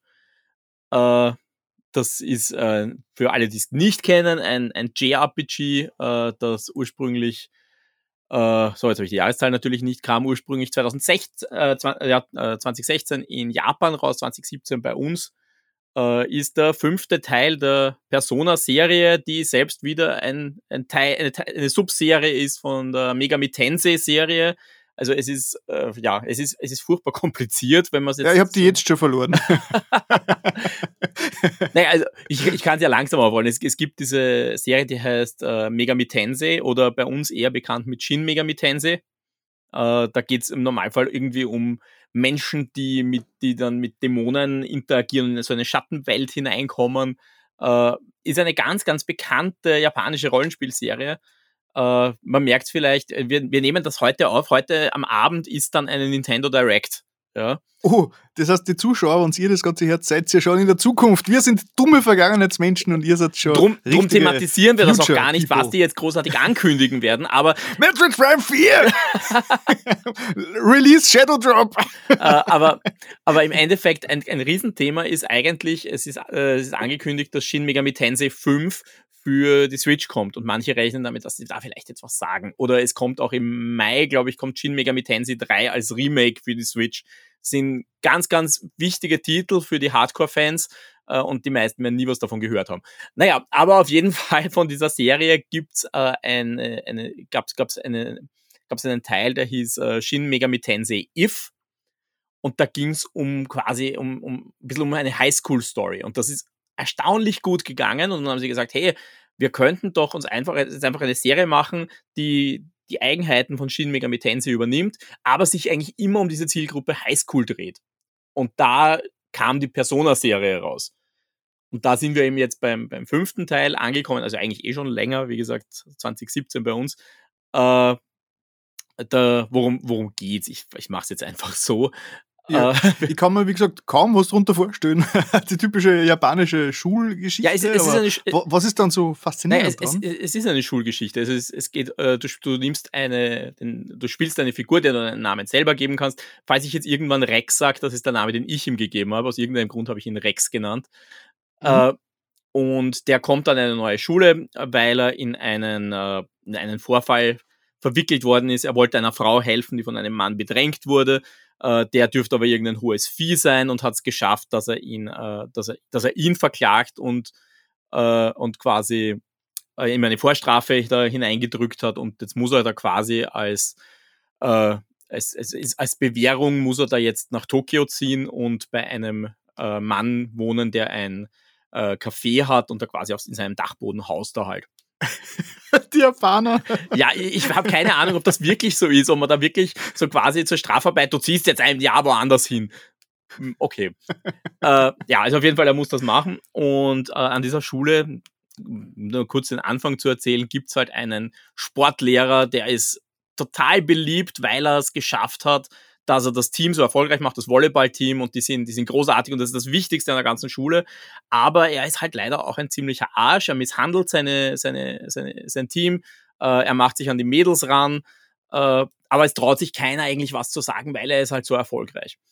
Und durch einen Unfall kommt, der, unser, da kommt die Hauptfigur und ein, ein, zweiter Charakter kommen drauf, sie können eine Art äh, Geisterwelt betreten die so ein bisschen ausschaut wie unsere, aber wo Leute, die ein verdrehtes Selbstbild haben, so einen, einen Palast bilden. Ja, also in dem Fall von okay. dem äh, Kanishiro, das ist der, der Lehrer, äh, gibt ich glaube Kanishiro heißt er, oder ist Kanishiro der aktuelle, egal. Also von dem Lehrer auf jeden Fall ist das dann plötzlich ein Schloss. Die Schule schaut bei ihm aus wie ein Schloss und er ist der König von diesem Schloss. Und da müssen alle Schüler Zwangsarbeit leisten und die Mädels rennen in ultra knappen Bikinis rum, so quasi. Und äh, wenn sie da reingehen, wie sie da reingehen, erwachen halt ihre Personas. Personas sind persönliche Dämonen, die sie quasi unterstützen. So ein, ein Teil ihres Unterbewusstseins gewissermaßen. Äh, und die Hauptfigur hat noch dazu den Vorteil, sie kann verschiedene Dämonen an sich binden. Die anderen können immer nur einen an ihm binden. Und äh, sie kommen halt dann drauf, weil, auch weil sie noch einen, ein Wesen treffen, das sich halt dort auskennt, dass sie, ähm, dass, dass sie die Fähigkeit haben, das Wesen von diesem, von dem Eigentümer von dem Schloss zu ändern, indem sie seinen größten Schatz klauen. Das heißt, sie müssen halt quasi sich zuerst durchschlagen durch diesen Palast, dann müssen sie, äh, dann müssen sie hinausgehen aus der Welt, müssen ihm, müssen ihm sagen, hey, wir kommen und, und klauen dir, was dir am wichtigsten ist, damit der, dem Menschen bewusst wird, dass, dass man ihm was wegnehmen will und dann kann man ihm den Schatz stehlen. Und wenn du ihm den Schatz stiehlst, dann ändert das den Menschen. Das heißt, du nimmst ihm quasi seine, seine, seine, äh, das, das, was ihn, was ihn, dieser Teil, der ihn ausmacht, dieses, was so verzerrt ist an seinem Unterbewusstsein, diese Bedürfnisse im schlechten Sinne, die kannst du ihm nehmen und dann wird er ein anderer Mensch. Und das schaffen sie halt in dem Fall und der wird dann äh, plötzlich ganz reumütig und gesteht alles äh, und, und wird halt dann auch verhaftet. Und das heißt, es fliegt alles auf. Und das ist halt so erfolgreich, dass sie dann beschließen, also er, er und noch ein paar Leute, da werden, es werden immer mehr Leute, äh, dass sie die Phantom Thieves of Heart gründen. Und das ist halt ihre Aufgabe, da weiter verdrehte Leute zu finden und denen quasi, die, die quasi der Gerechtigkeit zuführen, indem sie sie dazu zwingen, dass sie ihr Innerstes offenbaren und sich ändern. Ist es jetzt nur die Story von Persona 5 oder ist es bei allen Personas so? Äh, das ist in dem konkreten Fall die Story von Persona 5. Aber diese, diese, diese Rahmenhandlung, dass es diese, diese andere Welt gibt, die die Personen stricken oder so? Das äh, ist dass es die andere Welt gibt, ist sie gleich. Diese Schlösser an und für sich nicht. Ich weiß zum Beispiel, der vierte Teil spielt gerade zum Teil in einer TV-Welt in der Hinsicht. Äh, aber, aber das, das, Prinzip ist quasi eine Dieses Prinzip so. dieser Schattenwelt, in die du hinein kannst, das ist, das ist sogar Shin Megami Tensei. Also das, das hast du dort auch schon drin. Äh, wobei ich Shin Megami Tensei viel zu wenig gespielt habe. Ich habe eigentlich nur in Dreier mal gespielt und da war ich nicht besonders begeistert damals. Äh, ja, und das Spannende an dem Spiel ist halt, sie verbinden da quasi klassisches JRPG. Das ist eben das, wenn du in diese Paläste reingehst oder in, in diese, diese, diese Schlösser hineingehst. Äh, da, da rennst halt klassisch durch. Du hast Rundenkampf, du hast Fähigkeiten, die du einsetzen kannst und du musst das alles erkunden. Und sie verbinden das mit einer Lebenssimulation, weil du bist ja trotz Ach. allem eigentlich ein, ein Highschool-Schüler. Okay. Und das heißt, du musst halt wirklich, du musst auch in die Schule gehen, äh, du kannst halt nur am Nachmittag den Bösen nachstellen, du musst dazwischen auch mal Geld verdienen, äh, du musst dich um deine sozialen Kontakte kümmern, weil gerade du, du findest natürlich immer mehr Leute, die du, die für dich wichtig sind und du musst deine Skills verbessern und das, das alles heißt, du, du laufst auf einem limitierten Zeitfeld. Ja, also du musst halt sagen, so, was mache ich heute? Gehe ich heute, mache ich heute weiter mit dem Palast? Versuche ich herauszufinden, warum, also versuche ich das weiterzumachen, da hast du auch immer Zeitdruck. Du hast immer, du weißt, du hast nur 20 Tage, weil dann passiert irgendwas Schlimmes und dann wäre Game Over. Was und wie, wie verläuft die Zeit? Äh, durch Aktionen. Also du, ah, okay. wenn du was machst, dann vergeht Zeit. Wenn ich jetzt äh, nach der Schule bin dann kann ich sagen, hey, ich gehe jetzt in diesen, diese Paläste rein mit meinen Leuten oder ich äh, treffe mich mit einem von meinem Team und mache mit dem Sport oder was auch immer oder ich gehe an meine oder ich gehe was lesen oder ich gehe lernen, das kannst du alles machen. Und auch am Abend kannst du sagen, ich gehe arbeiten oder ich mache irgendwas anderes. Äh, und dann vergeht halt Zeit dadurch. Das heißt, du musst halt immer ein bisschen abwägen, was mache ich jetzt? Will ich äh, durch meine, will ich meine Sozialstruktur verbessern, will ich meine Skills verbessern? Äh, oder will ich, muss, oder stelle ich mich diesen Palästen? Und das muss man alles irgendwie so ein bisschen ausbalancieren, weil äh, okay. wenn du das, das eine nicht machst, dann kommst du im anderen nicht weiter. Und die, und die Entscheidung steht dann, dann eigentlich immer frei. Will ich jetzt so im Real Life oder will ich jetzt eher in einem Palast drin sein? Oder? Zu einem gewissen Grad. Das ist vielleicht ein bisschen das, was ich, äh, was ich kritisieren würde. Es gibt relativ viele Punkte in diesem Spiel, wo dir aufoktroyiert wird, zum Beispiel, du kannst jetzt am Abend nichts machen, weil du musst dich vorbereiten, am nächsten Tag passiert irgendwas Großes, geh schlafen. Äh, das, das ist halt schon so, so ein bisschen, wo, wo dir manchmal die Struktur aufgedrückt wird. Oder es passiert irgendwas, das heißt, du kannst untertags nichts machen, weil das Spiel jetzt entscheidet, es muss die Story weitererzählen. Äh, es, gibt, es gibt einfach so Punkte. Oder ich war jetzt, mhm. ich bin noch immer nicht fertig, ich habe jetzt, glaube ich, fast 60 Stunden drauf. Äh, aber da gibt es so einen Punkt, da bist du in den Sommerferien, da schreibt dich halt jeden Tag einer von deinen Freunden an am Handy und sagt, hey, ich komme heute zu dir, mach mal was. Du kannst natürlich auch Nein sagen, aber das, das Spiel diktiert dich da schon ein bisschen, äh, dass du da halt reagieren musst. Aber im Großen und Ganzen, es ist schon deine Abwägung, wie du weitergehst und wie du weitermachst. Sehr interessant. Also ich habe keine Ahnung gehabt von dem Ganzen, aber das klingt, das Prinzip klingt natürlich jetzt schon einleuchtend. Jetzt verstehe ich aber, was, äh, was also die, die Faszination ausmacht von dem. Weil also diese, das macht ja diese, diese, diese Welten, diese Schlösser, was auch immer, die eröffnen ja quasi Gameplay-mäßig und äh, Szenerie-mäßig ja quasi alles. Da kann man ja unendlich viele Möglichkeiten quasi abbilden in diesen, in diesen äh, ja, Gedankenwelten. Ja, also du hast, du hast eben die Schule, die ein Schloss ist, du hast irgendwann hast du eine Bank, äh, du hast so Sachen wie, ich glaube, du hast ein Museum, du hast eine Raumstation, äh, du hast eine ägyptische Pyramide, das springt halt wirklich und es geht halt alles sehr psychologisch vor, weil es, geht halt sehr ja. viel um äh, Kognition. Es gibt auch so Punkte, da ist eine Tür verschlossen, die kannst du nicht aufmachen, also musst du hinausgehen in die echte Welt und musst denjenigen, dem der Palast gehört, eigentlich dazu bringen, dass er checkt, dass diese Tür nicht ewig verschlossen ist, sondern die kannst du aufmachen.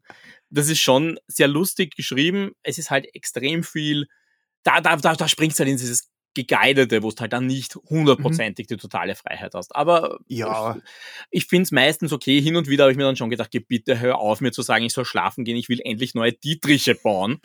Niemand sagt mir, ich soll schlafen gehen. Äh, das, ist auch, das ist vielleicht auch ein bisschen der Nachteil. Ich habe mir dieses Spiel gekauft, weil ich von vielen Leuten gehört habe, dieses Spiel muss man gespielt haben, wenn man JRPG-Fan ist. Das ist vielleicht das beste JRPG der letzten Konsolengeneration. Und ich habe es eben jetzt ewig vor mir hergeschoben. Und mittlerweile gibt's halt auch schon die überarbeitete Version, das ist dann äh, Persona 5 äh, Royal. die ist um einiges verbessert worden und die zum Beispiel, da steht groß drin, nein, deine Katze sagt dir nicht mehr so oft geschlafen. die Katze. Ja, das ist, das ist dieses Wesen, das ist eine sprechende Katze. Oder also meine Katzen sagen maximal, dass sie munter werden und sie füttern. Nein, die, die Katze ja. sagt ja oft geschlafen. also das ist, das ist vielleicht ein bisschen der Nachteil. Ich habe jetzt nicht die erweiterte Fassung gespielt und ich bin dann so nach 20 Stunden, ich mir gedacht, boah, ich hätte doch die erweiterte Fassung mir noch kaufen sollen. Wäre halt irgendwie schade, weil dann habe ich mir das Originalspiel gekauft und habe es nie gespielt. Aber dann habe ich mir gedacht, will ich jetzt von vorne anfangen? Nein, will ich auch nicht. Ich will ja wissen, wie es ja. weitergeht. Aber langsam habe ich das Gefühl, ich werde äh, Persona 5 durchspielen und werde dann vielleicht dann doch ziemlich bald Royal nachspielen. Uh, wobei ich schon ein bisschen, in, es kommt, es kommt jetzt dieser Tage kommt ein Spin-off raus uh, oder ein Sequel, das ist Persona 5 Strikers. Uh, das wird von den, den Leuten gemacht, die auch die, diese ganzen Muso-Spiele machen, also wie das, das jetzt das Zelda-Spiel zuletzt. Also diese, Gott, ja, ja. du weißt, was ich meine. Um, ähm, ja, Hyrule Warriors. Genau, Hyrule Warriors oder diese ganzen Geschichten. Und das soll sehr, sehr gut sein. Ich habe es leider noch nicht. Äh, ich sollte eigentlich ein, ich, ich sollte eigentlich ein Testmuster kriegen. Wir haben es leider noch nicht gekriegt. Uh, auf das freue ich mich jetzt schon sehr, weil das soll eigentlich trotz allem wieder sehr nah an Persona dran sein, auch wenn es eben ein bisschen in diese Hyrule Warriors uh, Gegend geht. Aber mal schauen. Ich, vielleicht habe ich dann genug Pause, dass ich danach sage, ich spiele noch einmal Persona 5 oder ich denke mal, ich brauche jetzt was anderes. Und ich bin ja jetzt draufgekommen, Persona 4 Golden gibt's auf, äh, auf Steam, weil das gab's eigentlich nur auf der Vita, die überarbeitete Fassung. Und die Vita wollte ich jetzt nicht mehr auspacken. Vielleicht spiele ich dann auf Steam. Also jetzt bin ich gerade so ein bisschen drin und denke mal, vielleicht spiele ich mehr Persona. Besser als äh, Open World. ja, wobei du hast mich ja dann prompt ertappt das letzte Mal, wie ich spiele ein einziges Mal Assassin's Creed weiter und kommt schon, da, kommt schon die Nachricht, wolltest du nicht aufhören mit Open World ja, das hat, hat sein müssen. Ja, ja. aber das, das war genau dieses Infrastrukturproblem. Ja. Ich habe meinen Spielstand unten gehabt, ich konnte nicht unten spielen. Die PlayStation war belegt, also habe ich die Xbox aufdrehen müssen. Auf die Xbox habe ich halt ja, kein Äquivalent. Dann muss man ja das Assassin's Creed Ich hatte gerade nichts spielen. Besseres, nachdem ich. ich, ich habe auch die DLCs von Immortal noch nicht gespielt, von Phoenix Rising. Ja. Also, ja. Genau. Und Persona 5 vom Gameplay her ist es als JRPG. Wie schaut da jetzt eigentlich so der, der Game Loop aus, der, das Kampfsystem? Äh, das Kampfsystem äh, funktioniert eigentlich ziemlich so, wie man ein klassisches JRPG sich vorstellt. Also man hat eine Party von maximal vier Leuten. Äh, später hat man natürlich dann mehr Leute insgesamt in Hinterhand, aber man hat, kann immer nur vier aktiv haben. Äh, wenn die an der Reihe sind, also das wird einfach fix in der Reihe nach durchgezogen, dann kann man eine Aktion setzen. Das kann sein, man kann äh, mit dem Schwert hinhauen, man kann mit, dem, mit der Pistole schießen oder man ruft eben seine Personas und die Personas haben dann die Fähigkeit zum Beispiel, dass sie sagen, hey, ich habe jetzt Windmagie, äh, ich habe irgendeinen physischen Angriff. Und die große Spielerei dran ist eigentlich, man muss rausfinden, worauf der Gegner anfällig ist. Also das weiß man natürlich, wenn man den Gegner ein paar Mal getroffen hat, dann weiß man, gut, der ist anfällig auf Feuer, dann geht's total schnell, weil dann brauche ich nur denjenigen, der Feuer casten kann, nehmen, sagen, hey, einmal Feuer bitte auf den, dann bricht er zusammen und dann kannst du ihn mit einer, mit einer All-Out-Attack eigentlich umhauen und der Kampf ist vorbei. Also dann geht der Kampf wirklich, wirklich schnell. Ist es rundenbasiert oder? Es ist oder? rundenbasiert, okay, ja. Okay, also wirklich klassisch. Äh, aber wenn du, wenn du es noch nicht weißt und, und das noch ausprobieren musst, dann bist du, das gibt, glaube ich, so um die zehn verschiedene Möglichkeiten, worauf der anfällig sein kann, dann probierst du relativ lange mal durch. Das, also die, die erste Begegnung dauert auch, auch, auch die zweite oder dritte. Aber dann, wenn du es mal weißt, wenn du mal rausgefunden hast, worauf sie anfällig sind, dann geht es sehr, sehr flott, finde ich, vom Kämpfen her. Wie hoch ist der, der Grind-Anteil? Ich muss sagen, ich grinde eigentlich sehr, sehr wenig. Ich kämpfe halt sehr brav. Äh, das heißt, es, es gibt halt, ich, ich versuche halt Gegner nicht zu umgehen, obwohl es sehr aufs, auf Schleichen aus ist. Also man muss halt wirklich, äh, man muss sich das wirklich wie Diebe vorstellen. Man, man huscht halt oft irgendwo vorbei und man muss sich irgendwo verstecken, damit man die Gegner dann eher aus dem Hinterhalt angreift, weil dann hat man einen Vorteil. Aber ich kämpfe halt sehr brav. Es gibt auch noch so einen zweiten Bereich äh, der Schattenwelt, der heißt Mementos. Äh, das ist, wo die allgemeine Bevölkerung quasi drinsteckt. Also die, die nicht ihren Ego haben, das so wahnsinnig groß ist, äh, dass sie einen Palast bilden. Da gibt's dann so kleine Aufträge, das sind so ein bisschen die Sidequests, die man dort machen kann. Und da kann man natürlich auch sehr gut leveln. Aber ich habe eigentlich jetzt nie den Verdacht gehabt, boah, ich bin jetzt viel zu niedrig, ich muss jetzt leveln. Es gibt so ein paar Stellen, wo ich mir gedacht habe, boah, ich bin viel zu blöd, ich habe jetzt die falsche Persona drin, deshalb habe ich äh, die falschen Resistenzen oder irgend sowas, aber ich finde jetzt nicht, dass man jetzt unbedingt grinden oder farmen muss. Es ist so schade, wenn du das so erzählst, alles, dann denke ich mir, denke ich mir fuck, ich hätte das wirklich gerne ausprobieren. Oder andererseits kenne ich mich und sage, äh, wahrscheinlich würde ich noch fünf Stunden wahrscheinlich äh, aufgeben oder ja, wegsterben. Es sind halt wirklich, das sind halt hochnarrative Spiele. Ja. ja. Das, das, sind halt, es ist immens viel Text, es ist nicht mal alles vertont. Äh, es, äh, mir macht es total Spaß, weil ich, weil ich sehr gerne mich mit diesen Charakteren beschäftige. Ich mag auch meistens die, die dazukommen, weil meistens ist es so, dass pro, pro Gegenspieler bekommst du ein neues Partymitglied so in etwa. Äh, das macht einfach Spaß, sich mit denen äh, abzugeben und auch wenn das nur, nur Highschool-Schüler sind, äh, man kann da schon irgendwie mitleiden ein bisschen äh, und es macht auch Spaß, einfach sich mit Japan zu beschäftigen. Äh, war auch sehr lustig, weil meine Frau sich ja mit Japan auskennt ganz gut und da kann man sich dann tatsächlich fragen, schaut die U-Bahn, das U-Bahn-Netz von Tokio wirklich so aus? Äh, weil das, das bilden sie einfach schön ab.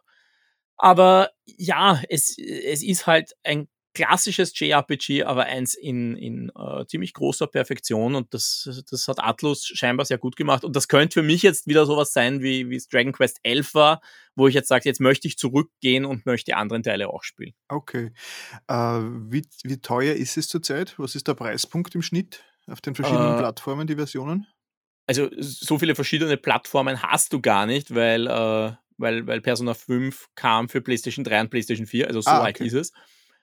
Ähm, also das, das Normale ist jetzt gar nicht mehr so teuer, das kriegt man jetzt schon zum, zum eingeschränkten Budgetpreis. Royal ist halt relativ frisch, weil's, äh, weil das erst letztes Jahr kam, äh, bei uns zumindest.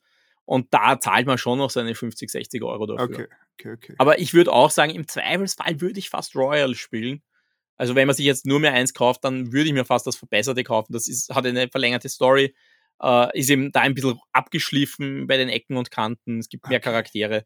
Äh, also ich würde ich würd mir wahrscheinlich die andere jetzt kaufen, wenn ich die Na, Wahl schauen hätte. mal. Wenn es irgendwann einmal in die äh, äh ähm, PlayStation Plus äh, kommen sollte oder zumindest in die 20 Euro Preisgegend, dann werde ich es mir vielleicht einfach mal antun, ein paar Stunden. Ich glaube, das würde mir schon mal, zumindest, dass ich mal, dass ich mitreden kann, das Ganze mal erlebt habt. Also es hat sich sehr interessant angehört für mich auf jeden Fall. Es ist ein sehr interessantes Konzept. Es, man muss, es ist halt wirklich sehr viel Story und das ja. muss man mögen. Ich weiß, du bist jetzt kein großer Story in Game-Spielern oder nicht muss, so groß wie muss, ich. Muss, hm, hätte ich jetzt nicht sagen.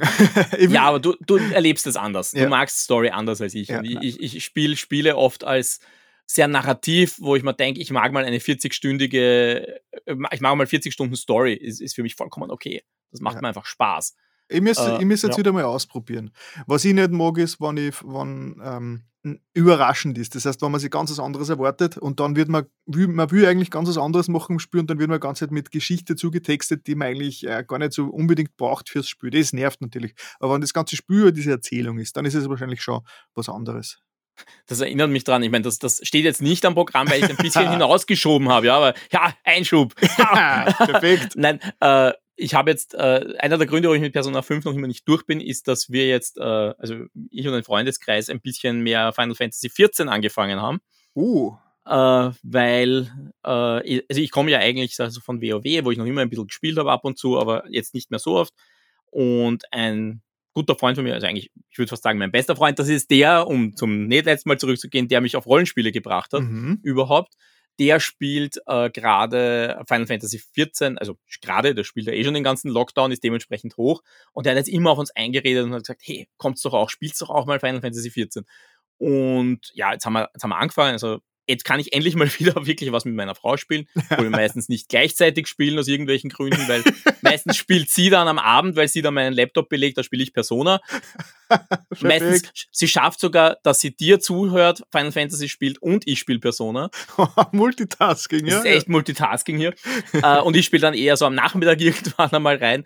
Äh, aber wir spielen das jetzt miteinander und ich hatte gestern die Situation, wo wir gesagt haben, so, wir sind jetzt zu viert, also wir sind vier Leute jetzt gerade äh, wir machen unsere erste Instanz. Und dann sind wir draufgekommen, zwei von uns waren noch nicht so weit mit den Quests, also ich war einer davon. Und dann haben, mussten wir da noch hinspielen. Und einer von uns, der hat eigentlich eh schon einen Charakter am anderen Server, dem war das wurscht, der hat die Quests gemacht und Cutscenes abbrechen, geht schon, geht schon, geht schon. Und für mich war das neu. Und ich habe mir gedacht, nein, ich will die Cutscenes jetzt nicht abbrechen. und ich habe, aus irgendeinem Grund war diese Main Storyline Quest, die du brauchst, damit du den Instanz spielen kannst, war tatsächlich so, du hast ständig irgendwelche Cutscenes gehabt, die zwei, drei Minuten gedauert haben. Dann bist du wieder zehn Minuten wohin gegangen und haben wieder eine Cutscene, die ewig dauert. Dann fliegst du irgendwo anders hin mit dem Luftschiff. Cutscene, Story. und ich habe mir nur ja. gedacht, Leute, ich will eigentlich nur in diese blöde Inne. Ich will nicht alle anderen eineinhalb Stunden warten lassen. Ja. Das äh, ist so viel zu unerwartet. Unge ungefähr das, was ich gemeint habe. Ja. ja. manchmal, manchmal will man sich einfach gerade nicht drauf einlassen, will ganz was anderes machen. Aber dann will das Spiel einfach eine Geschichte erzählen und du denkst, ach Gott. Das Problem ist, glaube ich, auch, dass es mich bei, bei FF14 noch nicht gepackt hat und ich habe auch bei vielen, von vielen gehört, dass das Grundspiel jetzt noch nicht die tolle Story hat. Und ja, also die hat für mich einfach noch nicht geklickt, sonst würde sie mich vielleicht interessieren. Aber ich denke mal, wenn ich die Cutscenes überspringe, dann wird sie halt nie zünden. Ja. Aber das hebe ich mir jetzt für ein anderes Mal auf den mhm. Rest davon, weil ich werde da wahrscheinlich noch ein bisschen dranbleiben an FF14 und darüber reden wir sicher mal. Ja, sicherlich. Ja, äh, für den Fall, dass sie jemand nicht auskennst, wenn, wenn, wenn du immer erzählst, dass man mir, mir zuhört. Äh, ich habe ja Donnerstagabend immer meinen Livestream auf Twitch. Äh, da tue ich immer diese, zurzeit halt diese Souls-Spiele spielen zurzeit äh, Demon's Souls auf der PlayStation 5 und ja, im Hauptabendprogramm. Und äh, deine Frau äh, scha hör, schaut und hört mir da immer zu und du hörst mir zu, weil du halt in der Nähe bist. genau, ich sitze dann einfach, ich sitze im Wohnzimmer und das, das hört man ganz gut. Und das, das Gute ist, im Gegensatz zu manchen von deinen Leuten, hören sie, schauen sie nicht, Teenager werden Mütter oder wahrscheinlich jetzt auch schon Germany's Next Top Model, weil ich glaube, mit dem konkurrierst du da auch. Das heißt, ich kann den Fernseher nutzen, weil sie braucht den Laptop. Äh, und das heißt, ich kann weiterspielen. Sehr schön immer diese Konkurrenz.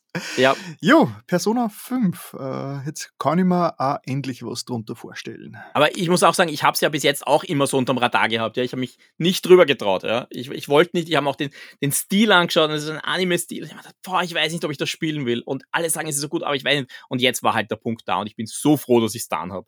Es ist jetzt, für mich ist es wieder wirklich ein tolles JRPG und ich weiß nicht, ob ich nicht ein bisschen überlegen müsste, ob das jetzt nicht vielleicht sogar Dragon Quest 11 Konkurrenz macht als bestes JRPG der letzten Generation. Sie werden es auf, auf diesem, in diesem Podcast erfahren. oh, wenn ich mich jemals entscheiden kann. Folge 140. Was dann in Wahrheit 135 ist für uns. ja. Jo. Ja, was anderes, was ich angetestet habe, nachdem du ja keine Spiele mehr hast, will ich das noch kurz erwähnen. Äh, ja. Ganz andere Richtung, Spiele, wo man einfach eh nur noch zu spät ist. Ich habe mich ein bisschen mit Antstream beschäftigt. Also äh, Ameisenstrom, man es übersetzt. Ist es vielleicht sogar die Bezeichnung für so Ameisenstraße oder ist das irgendwas? Das kann sein. Ich muss ehrlich sagen, ich habe nie drüber nachgedacht. Äh, aber ist im Endeffekt auch egal, es geht nicht um Ameisen, äh, sondern das ist ein Retro-Streaming-Service. Also sowas ähnliches, wie man es jetzt vielleicht von Google gehört hat oder von, von äh, Apple, äh, von Amazon mit, mit Luna. Äh, das ist jetzt quasi so ein, ein Streaming-Service, wo man wirklich alte Retro-Klassiker oder die, von denen man glaubt, dass sie Klassiker sind, äh, streamen kann. Also da geht's von C64, Spectrum, Amiga, Arcades zum Teil, Super Nintendo gibt's ein paar Spiele äh, sehr spannend. Äh, so Sachen, die man vielleicht sonst nicht ausprobieren würde, weil es einem einfach, äh, weil es einem so viel Aufwand ist, da jetzt die Emulation anzuwerfen, die kann man da ganz einfach ausprobieren. Da sind äh, Klassiker dabei, wie, ich habe hab jetzt gerade vorher, bevor wir aufgenommen habe ich eine Runde Boulder Dash gespielt ah. zum Beispiel. Oder es ist drauf äh, die Super Star Wars Geschichten, also alle drei Teile. Oder ein Space Invaders, äh, Speedball, ja, also so quer durch. Ist, ist es rein PC oder wo ist es, was ist es für Plattform? Äh, es gibt auch für, für andere Plattformen, ich glaube, es gibt sogar einen Xbox-Client, wobei der jetzt mal kurz offline war, keine Ahnung, ob das daran lag. Die haben nämlich jetzt umgestellt. Den Service gibt es nämlich schon länger, aber sie haben ihn jetzt umgestellt auf, äh, auf, auf Free-to-Play und deshalb habe ich mich auch jetzt ein bisschen mehr damit beschäftigt, weil ich war halt nicht bereit dafür zu zahlen äh, für so alte Spiele. Mhm. Aber wo ich mir dann denke, ja, wenn ich jetzt hergehen kann und ich kann das gratis spielen und es gibt vielleicht ein bisschen Werbung, dann kann man sich auch schon mal hinsetzen und ein bisschen Mortal Kombat spielen oder äh, Bubble Bobble. Ja, die sowas. Frage ist halt, gerade die klassischen Spiele sind halt oft sehr reaktionsfokussiert ähm, und ob da mit Streaming und der Streamgeschwindigkeit und alles, ob das dann mit der Latenz richtig hinhaut. Ich meine, Mortal Kombat über Streaming mit 130 Millisekunden Latenz ist jetzt nicht so prickelnd wahrscheinlich. Ich muss sagen, ich habe Mortal Kombat ganz kurz ausprobiert, habe festgestellt, ich müsste jetzt einen Controller anstecken, damit das funktioniert. Dann habe ich es auch schon wieder gelassen. Äh, bei, bei Sensible World of Soccer ist mir aufgefallen, dass es vielleicht manchmal ganz leicht blurrt. Das könnte jetzt auch meine, äh, meine, meine Leitung sein. Aber so grundsätzlich wie gesagt, bei Boulder Dash hat es mich jetzt nicht gestört, dass es vielleicht jetzt ein bisschen länger dauert. Also es sind auch wirklich, es sind ganz, ganz kleine Spiele zum Teil. Äh, viele Sachen, wo ich sage, das kenne ich noch vom C64 oder wo ich auch nur das Cover sehe und mir denke, hey, das kenne ich vom C64. Ich konnte mich gar nicht mehr erinnern. Barbarian mhm. äh, habe ich irgendwann einmal gespielt. Double Dragon, äh, ein, ein Pitstop, also so, so wirklich die uralten Spiele. Äh, und geht halt wirklich ganz, ganz problemlos äh, zum Ausprobieren. Ja, es wird sicher nicht die perfekte Latenz haben, aber wer mal eine Runde International Karate spielen will oder so. Ja. Andererseits, äh, bei diesen klassischen äh, Retro-Spielen gibt es jetzt gar nicht so viel Bildinformation zu übertragen. Vielleicht ist es ja deswegen auch schon mal schneller.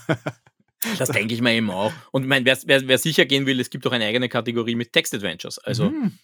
Und das ist alles werbefinanziert, oder wie? Sie haben es jetzt umgestellt auf, auf Werbefinanzierung. Äh, am PC gibt es dafür einen eigenen Client, den man runterladen muss. Also nicht für die Werbung, sondern grundsätzlich. Und ja, da kann man, da kann man diese ganzen Spiele ausprobieren. Okay, interessant. Werde ich mir vielleicht mal anschauen. Klingt, klingt, klingt interessant. Ja, man muss halt, man muss halt wie bei allen diesen Ultra-Retro-Spielen, ja, muss man halt immer sagen, äh, ihr müsst eine, eine Verbindung dazu ja. haben. Ja, ich glaube, niemand spielt freiwillig 8-Bit, wenn er nicht in der Zeit 8-Bit gespielt hat das ist 16-Bit ist schon schmerzhaft ah, manchmal. Ah, 16-Bit, ja gut, aber die Diskussion kennen wir, 16-Bit ist zeitlos, weil da war schon alles so hübsch und hat hübsch geklungen, aber 8-Bit war teilweise wirklich nur brutal von der, von der ähm, visuellen und auditiven Ausgestaltung her. Da ja, auch oft von der Steuerung, es ist einfach ja, nicht so durchdacht, ja. wie man vielleicht glaubt. Nein, wenn es auch mir gänge, ähm, hätte die Super NES-Ära niemals enden dürfen.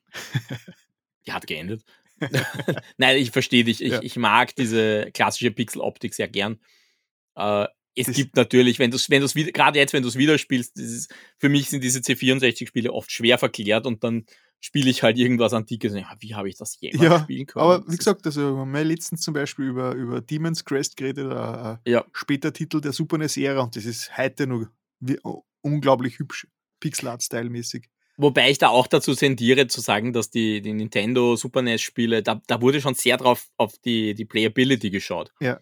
Aber wenn ich mir so manche Spiele, die halt PC oder generell Homecomputer waren, das ist halt dann manchmal schon so, dass du denkst, das kannst du nicht mehr spielen. ja, das ganze Spiel basiert darauf, dass man äh, stundenlang Button mesht, um durchs Ziel zu kommen, zum Beispiel. ja, oder denk an die, die, die Summer Games, Winter Games, ja, ja. bis der Joystick bricht, hin und her rütteln. Äh, oder, oder auch einfach ein grauen, grauenvolles Interface. Ja. Also ich, ich sage immer noch, versuch, versuch als heutiger Spieler Dune 2 nochmal zu spielen. Abgesehen davon, dass du es nicht kriegst, weil die Rechte irgendwo sind. Das, das kannst du nicht mehr spielen vom Interface her. Das geht nicht. Oder man kann es ja auch ausprobieren, Warcraft 1 gibt's auf GOG. Es ist grauenvoll. Es ist wirklich, wirklich grauenvoll, weil du es nicht mehr heute steuern kannst. Ja, man ist ja dann schon verwöhnt durch die Fortschritte der Usability. Ja. Ja, da hat sich einfach so viel getan. Mhm. Äh, ein Command Conquer kann ich heute noch spielen, aber ein Dune, Dune ja. 2 schaffe ich nicht mehr. Da, da fällt mir gerade ein, ich habe am PC schon so lange nicht mehr gespielt. Das letzte Mal, wo ich eben äh, Steam angeworfen habe, habe ich das Passwort quasi nicht mehr gewusst und dann war ich schon zu faul, um das Passwort zu suchen. Aber ich glaube, ich habe Steam schon seit Jahren nicht mehr Auftrag gehabt. Das wird wahrscheinlich dann gleich mal vier Stunden lang downloaden. Vielleicht werde ich das auf einer Insta-Story mal festhalten. Mein, äh, meine Rückkehr zu Steam, das mache ich, glaube ich, demnächst. ja, ich, da, da, bin ich ja jetzt gerade beim Umstellen. Äh auch, auch da wieder Ökosysteme. Ich habe jetzt dadurch, dass ich die Dropbox auf, auf Pro habe, weil mir einfach Speicherplatz ausgegangen ist, da gibt es ja auch den Dropbox Passwort Manager und auf den habe ich jetzt umgestellt. Äh, das finde ich großartig, weil auch der synkt. Der synkt ja. zwischen Handy und beiden PCs hin und her. Äh, und das finde ich super, weil ich kann halt das Passwort an, an der einen Stelle ändern und er ändert es am anderen. Äh, und, und er denkt auch im Browser mit. Bei, bei Final Fantasy ist es leider so, dass ich jedes Mal in das Ding reingehen muss, damit ich das Passwort kopieren kann, weil ich würde es mir nicht mehr merken aber finde ich super. Ja, Gerade so Passwortgeneratoren, die synken, das viel wert. Man haben wir inzwischen wieder viele schon eingebaut. Zum Beispiel ich bin ja Firefox-User und habe dieses Firefox Sync, das heißt auf allen Plattformen auch immer alles. Und äh, iOS sowieso, iOS synkt sowieso schon Passwörter über alle äh, Safari-Versionen drüber auf allen Geräten. Aber da ja. bist du genau an dem Problem. Ich habe es am Handy, aber dann habe ich es nicht am PC. Ja, stimmt, stimmt, stimmt. Und, ja. und Firefox habe ich dann wahrscheinlich, benutze ich halt nicht unbedingt am iPhone. Das stimmt, ja, genau. Und da, da funktioniert der Dropbox-Passwortmanager, ja. funktioniert dort auch. Das macht mich sehr glücklich. Ja. Und ein Gegenbeispiel, ha, ich habe noch ein Gegenbeispiel, weil ich FF14 gesagt habe, dass es mich wahnsinnig gemacht hat. Das ist ein MMO, dass es out of the box nicht schafft, seine Einstellungen zu synken. Oh. Ich, ich war, bin von unten nach oben gewechselt, also vom, vom Laptop auf den, auf den Standrechner und plötzlich war meine, war meine, meine, meine Skillleiste nicht so, wie sie eingestellt war und meine ganzen Outfit-Sets waren sie nicht mitkommen. Das muss man manuell synken. Wer, wer hat sich denn das ausdacht? die Japaner, die gleichen, die ja die Playstation äh, konzipieren. Ja. naja, nicht ganz, aber Japaner ja. Japaner, ja. ja. Gut. gut. Das heißt, ich glaube, laut unseren ähm, sehr ausführlichen Notizen war das jetzt der Games-Bereich. Stimmt es? Das ist korrekt. Das heißt, wir kommen in den Medienbereich und ich werde da jetzt gleich mal über ein Medium, äh, zu einem Medium wechseln, über das wir bis jetzt eigentlich so gut wie nicht geredet haben in dieser, dieser Saison äh, des Medienformats. Ich glaube, in meinen, in meinen äh, Solo-Folgen habe ich mal kurz über Bücher geredet. Aber oh mein Gott, Bücher. Bücher, ja, also es gibt sie noch und sie haben immer nur eine, eine große Daseinsberechtigung. Ähm, ich bin wieder ein bisschen auf den Geschmack gekommen, mir ähm, ja, Papierbücher zu, zu Herzen zu nehmen, äh, zur Brust zu nehmen und bin raufgegangen in meine Bibliothek, die jetzt schon ziemlich outdated ist, weil ich ja die letzten Jahre hauptsächlich über Kindle äh, oder die Kindle-App zumindest gelesen habe und habe so ein bisschen durchgeschaut, so was habe ich da eigentlich alles an Büchern herumstehen, was würde ich wieder mal lesen? Und bin draufgekommen, ah, dieses eine Buch, das hat mir damals ja sehr taugt, da bin ich drüber gestolpert und habe eigentlich überhaupt nichts drüber gewusst bis vor kurzem. Und dieses Buch heißt äh, Gottes Maschinen vom Jack McDavid. Und ich habe wirklich nur gewusst, damals, äh, Ende der 90er, habe ich das wirklich beim Libro da mal gefunden. Da ist drauf gestanden Science Fiction, Archäologie, Xenoarchäologie, Science Fiction. Habe wahrscheinlich dann an The Dick denken müssen, also dieses äh, Adventure, dieses, dieses Adventure Game von Lucas Art. Das erste und, Vaporware äh, Adventure, glaube ich. genau. Und haben wir das damals gekauft und ich habe mich nicht mehr richtig erinnern können, an wo, um was es gegangen ist, nicht mehr so schemenhaft, aber ich habe es damals schon zweimal gelesen und mir gedacht, das muss doch, das ist doch ein gutes Zeichen und habe mir das jetzt vor ein paar Wochen wieder zu Herzen genommen und habe es halt immer äh, so am ich, ich, lese immer zum Schlafen gehen und deswegen brauchen Bücher bei mir recht lang, weil ich dann meistens noch drei Seiten einschlafe. Aber das habe ich jetzt, Gottes Maschinen habe ich jetzt durch. Es ist, wie gesagt, vom Jack McDavid, von dem habe ich nichts gewusst vorher, aber der dürfte eh eine recht bekannte Science-Fiction äh, Größe sei, ist schon äh, ja, 1935 geboren, der ist auch schon Mitte 80 inzwischen, hat einige, hat einige Science-Fiction-Serien geschrieben und eine davon, die basiert auf diesem Buch aus Gottes Maschinen, war 1984 quasi, ah, 94, sorry, 94, war das quasi ein Standalone-Buch, das da rausgekommen ist und hat dann so ein bisschen, hat dann in den, in den frühen 2000ern dann noch sechs Fortsetzungen gekriegt, war aber eigentlich als Standalone geplant. Um was geht's? Es spielt im Jahr 2000 202 und die Menschheit, äh, die Menschheit ist schon relativ weit. Die Technik, äh, die, ähm, die Technik war so weit, dass sie schon längst äh, das, eigene, das eigene Sonnensystem mehr oder weniger erkundet haben. Und sie waren kurz davor, das Faster than Light Reisen zu erfinden, als sie zum ersten Mal eine Alien-Statue auf einem Saturnmond entdeckt haben. Das war natürlich eine riesen, eine riesen äh, Aufregung, zum ersten Mal Hinweise auf auf außerirdisches Leben. Kurz darauf, also ein paar Jahre darauf, ist dann wirklich dieses Faster than Light äh, Reisen, also das Überlichtreisen, erfunden worden. Und sie haben dann in der ganzen, in der ganzen Galaxie immer mehr so mysteriöse Monumente gefunden. Äh, und da hat sich dann natürlich diese ganze äh, Xenoarchäologie-Geschichte ergeben. Das heißt, sie haben dort richtig im Weltraum Ausgrabungen gemacht auf diesen Monden und, und verschiedenen Welten, was sie dann gefunden haben. Äh, und dann natürlich auch versucht, diese, diese, den, den, äh, die Erbauer von diesen Monumenten ähm, ja, ausfindig zu machen. Und, de, und, und das geht im Prinzip auch bei Gottes Maschinen. Äh, man schlüpft, also man, man schlüpft dann in die Rolle nach. Also es ist kein Spiel. Sollte man was machen. diese, diese Phrase hat sie einfach schon so, so ein, eingebürgert. Na, äh, die Hauptdarstellerin ist die, die Priscilla Hutchins oder Hutch genannt, die dann auch später in den anderen sechs Teilen, die dann noch rausgekommen sind, auch die Hauptdarstellerin ist. Sie ist Raumschiffpilotin für diese Akademie, die diese Ausgrabungen dort auf diesen verschiedenen Welten durchführt. Und sie soll eigentlich äh, Archäologenteam von einem der drei äh, bewohnbaren Planeten, die zu der Zeit bekannt sind, oder na, die, na nicht, nicht ganz richtig. Sie haben drei Planeten gefunden, wo äh, außerirdisches Leben drauf ist oder war. Und einer davon ist eben Quarakwa. Und das ist das, das Problem an Quarakwa ist, dass da, da erst vor ein paar hundert Jahren äh, die letzte, also diese, diese, diese ähm, Zivilisation dort ausgestorben ist, was natürlich ziemlich bitter ist, weil eigentlich die schon wirklich parallel mit den Menschen gleichzeitig gelebt haben und jetzt ein paar hundert Jahre später haben wir es verpasst. Und das die Menschheit auf der Erde ist ziemlich am Ende, weil äh, ja, Umweltkatastrophen und so weiter. Also die Erde ist komplett runtergewirtschaftet. Also das ist halt äh, realistisch. Ja, realistisch. Dass sie so lange gebraucht haben. Um genau, nein, das, das ist sehr optimistisch, dass es nur 200 Jahre braucht, bis das, dass es mal so weit ist.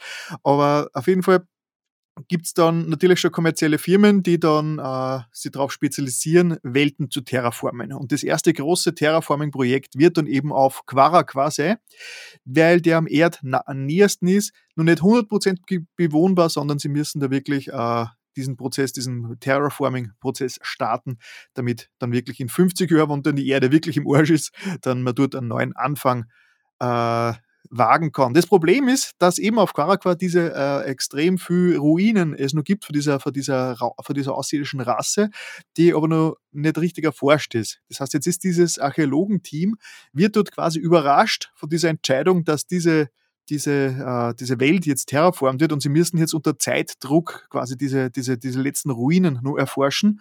Äh, und die Priscilla Hutch, Hutchins, also die Hauptdarstellerin, ist eigentlich da, um sie äh, vom dem Planeten zu, zu evakuieren.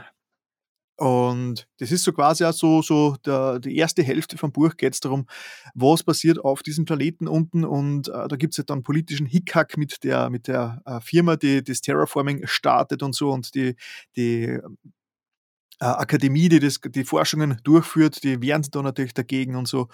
Und sie sind kurz davor, die Entschlüsselung der Schrift und Sprache der Quaraqua quasi zu entschlüsseln und wann eben wie, als quasi dann diese Timeline, zu, ähm, diese, diese, dieser Countdown zu Ende ist und sie quasi den Planeten verlassen müssen. Ja, und es würde jetzt auch nicht so viel äh, verraten drüber, wie es geht, weil ich das Buch eigentlich sehr, sehr, sehr empfehlenswert äh, finde vor allem, weil es wirklich diesen, diesen, diesen, diesen Archäologie im Weltraum mit verschiedensten Zivilisationen, die sie über teilweise Jahrmillionen äh, erstrecken, aber immer wieder Verbindungen haben und wie, wie hat diese Zivilisation die andere Zivilisation beeinflusst und warum sind diese Monumentenerbauer, warum haben die so ganz arge Konstruktionen auf verschiedenen Monden aufgebaut? Es gibt da zum Beispiel, äh, das, sie haben es sie äh, Oss genannt, also äh, äh, eine riesige Stadt, also man würde glauben, man würde, man würde glauben, es ist eine Stadt, aber es ist eigentlich nur, quasi, es besteht eigentlich nur aus rechteckigen, quadratischen Steinobjekten äh, in, in, in seltsamen Formen, die dort quasi aufgebaut worden ist auf diesem, auf diesem Mond und, sie, und niemand weiß, warum die jemals erbaut worden ist und so. Und, und diese Fragen beschäftigen sie dann natürlich und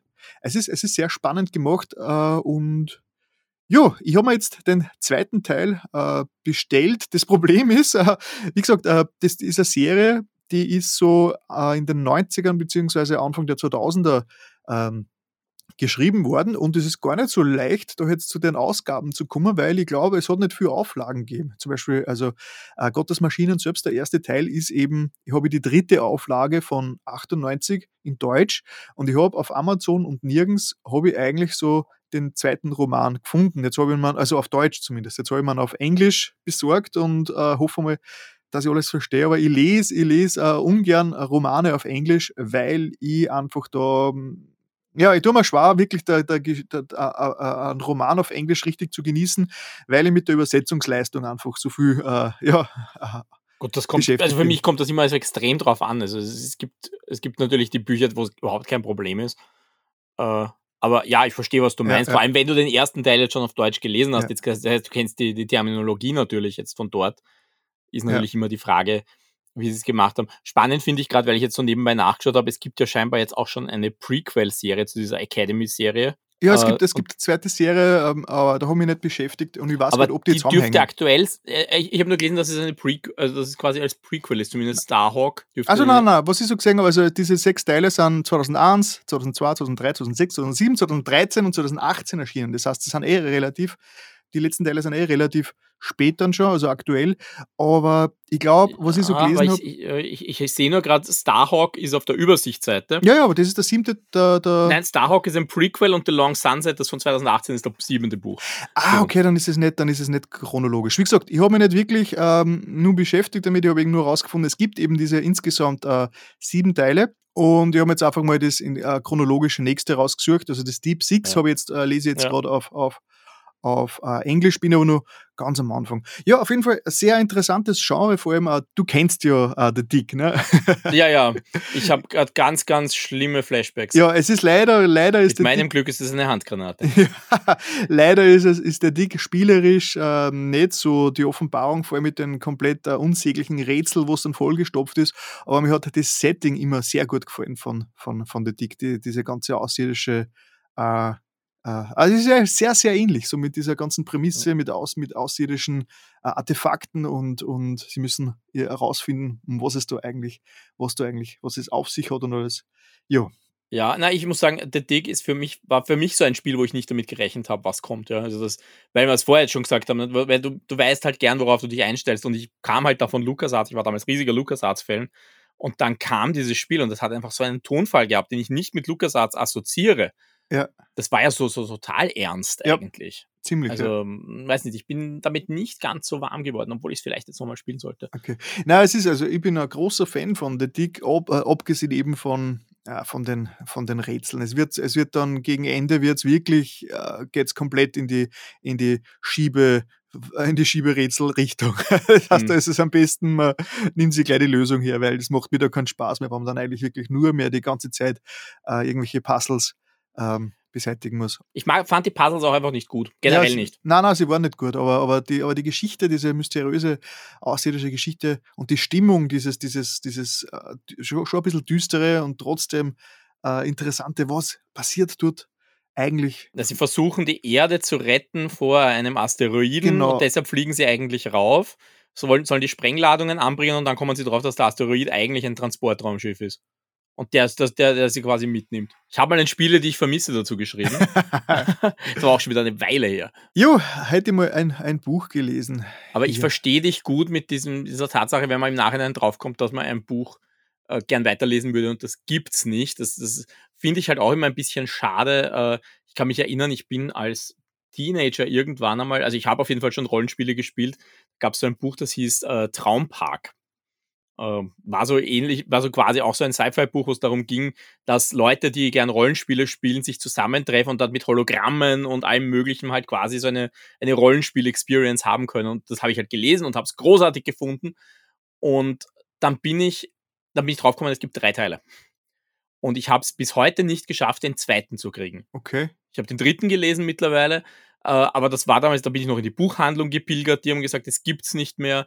Äh, da war Amazon gerade so am Anfang, also man kann sich ausrechnen, wie lange das her ist. Äh, ich, aber auch auf Amazon nicht. Ich habe es mittlerweile, habe ich es äh, für den Kindle gefunden. Also okay. das ist vielleicht, vielleicht ist das die Zukunft davon, weil am Kindle geht's halt viel, viel schwerer out of print. Ja. Wenn du es wirklich auf Papier willst, dann ist es schon schwieriger. Aber ich glaube, beim, beim Deep Six jetzt vom Jack McDavid, ich glaube, das hat es nicht einmal auf Kindle, am Kindle gegeben. Oder habe ich mich dann doch fürs Buch entschieden? Ich bin mir jetzt nicht mehr sicher. Aber ja, bei älteren Werken ist es, jetzt- ist es ja gar nicht so sicher, dass man die auch auf Kindle kriegt. Nein, eh nicht. Das stimmt schon, aber ich, ich sehe für die Zukunft. Ich glaube, dass die Bücher, die jetzt rauskommen, werden halt immer irgendwie verfügbar sein zu einem gewissen Grad, weil eben es gibt eine digitale Version und die kann man halt nicht ausverkaufen. Außer wir werden von einem riesigen EMP getroffen. ja, das ist natürlich dann. Das ist deinen, Büch deinen Büchern recht egal.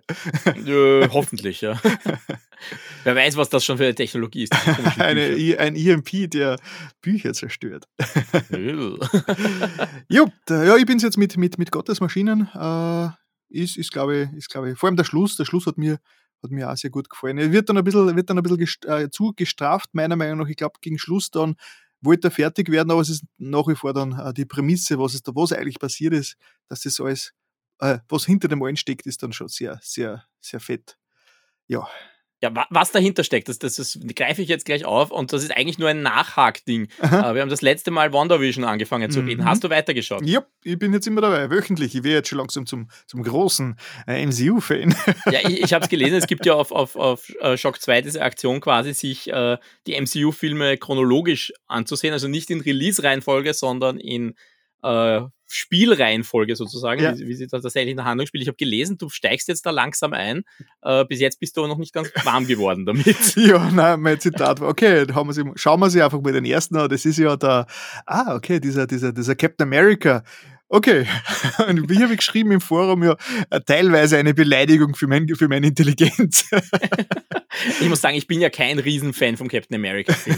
Also, ich, wenn das der erste gewesen wäre, wäre ich wahrscheinlich auch nicht dabei geblieben. Nein, ich meine, es, sicher, sicher ist es äh, unterhaltsam und relativ gut gemacht und alles, aber es ist halt wirklich, ja, jed, ich meine, wenn man schon ein bisschen Erfahrung hat in der Filmwelt, war es wirklich so, jede Szene war wirklich so, so, so schon hundertmal gesehen und alles so, ich habe hab teilweise schon drei Szenen im Vorhinein recht gehabt, wo man dachte, okay, jetzt passiert wahrscheinlich das, dann das, dann das und wahrscheinlich sagt er dann sogar diesen Spruch. Ja, ja. so genau das. ja, äh, das, ich finde es ein bisschen schade jetzt in der Reihenfolge, wenn du jetzt so einsteigst, weil dann wäre das nächste Captain Marvel, den fand hab ich auch, schon, nicht hab so ich auch schon gesehen. Hab ich auch schon Aber den finde ich auch nicht so gut. Ja, ähm, wie gesagt, ich schaue mir diese, diese Marvel-Filme jetzt ähm, eher wie eine Serie an das ist ja, das, mhm. das ist ja diese Erkenntnis, dass, ja. man, dass man die eigentlich, dass man die Marvel, die MCU-Filme jetzt nicht direkt mit, mit anderen Filmen vergleichen sollte, sondern eher als, als Premium-Überlängen-Serie sieht, dann ist man nämlich viel verzeihender. Da denkt man sich, okay, ist halt jetzt einmal ein bisschen eine zahre Episode, wird, zweite Staffel wird besser oder so.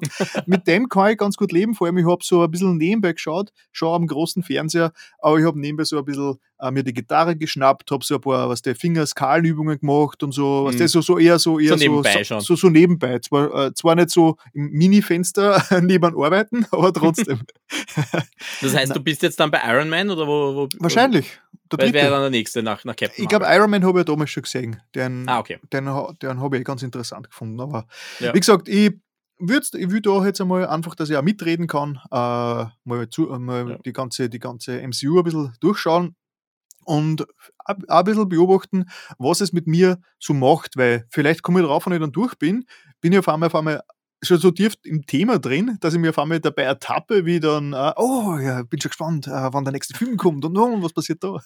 Ja, ich finde es ja spannend, weil ich, ich habe es ja dann eben, ich habe es ja nicht chronologisch geschaut, aber ich habe die, die, die, diese erste Phase jetzt zu Ende geschaut. Äh, und da habe ich dann festgestellt, so nach Avengers, also nach den ersten fünf Filmen, jetzt brauche ich eine Pause. Jetzt, jetzt wird es mir ein bisschen zu einheitsbrei. Ja.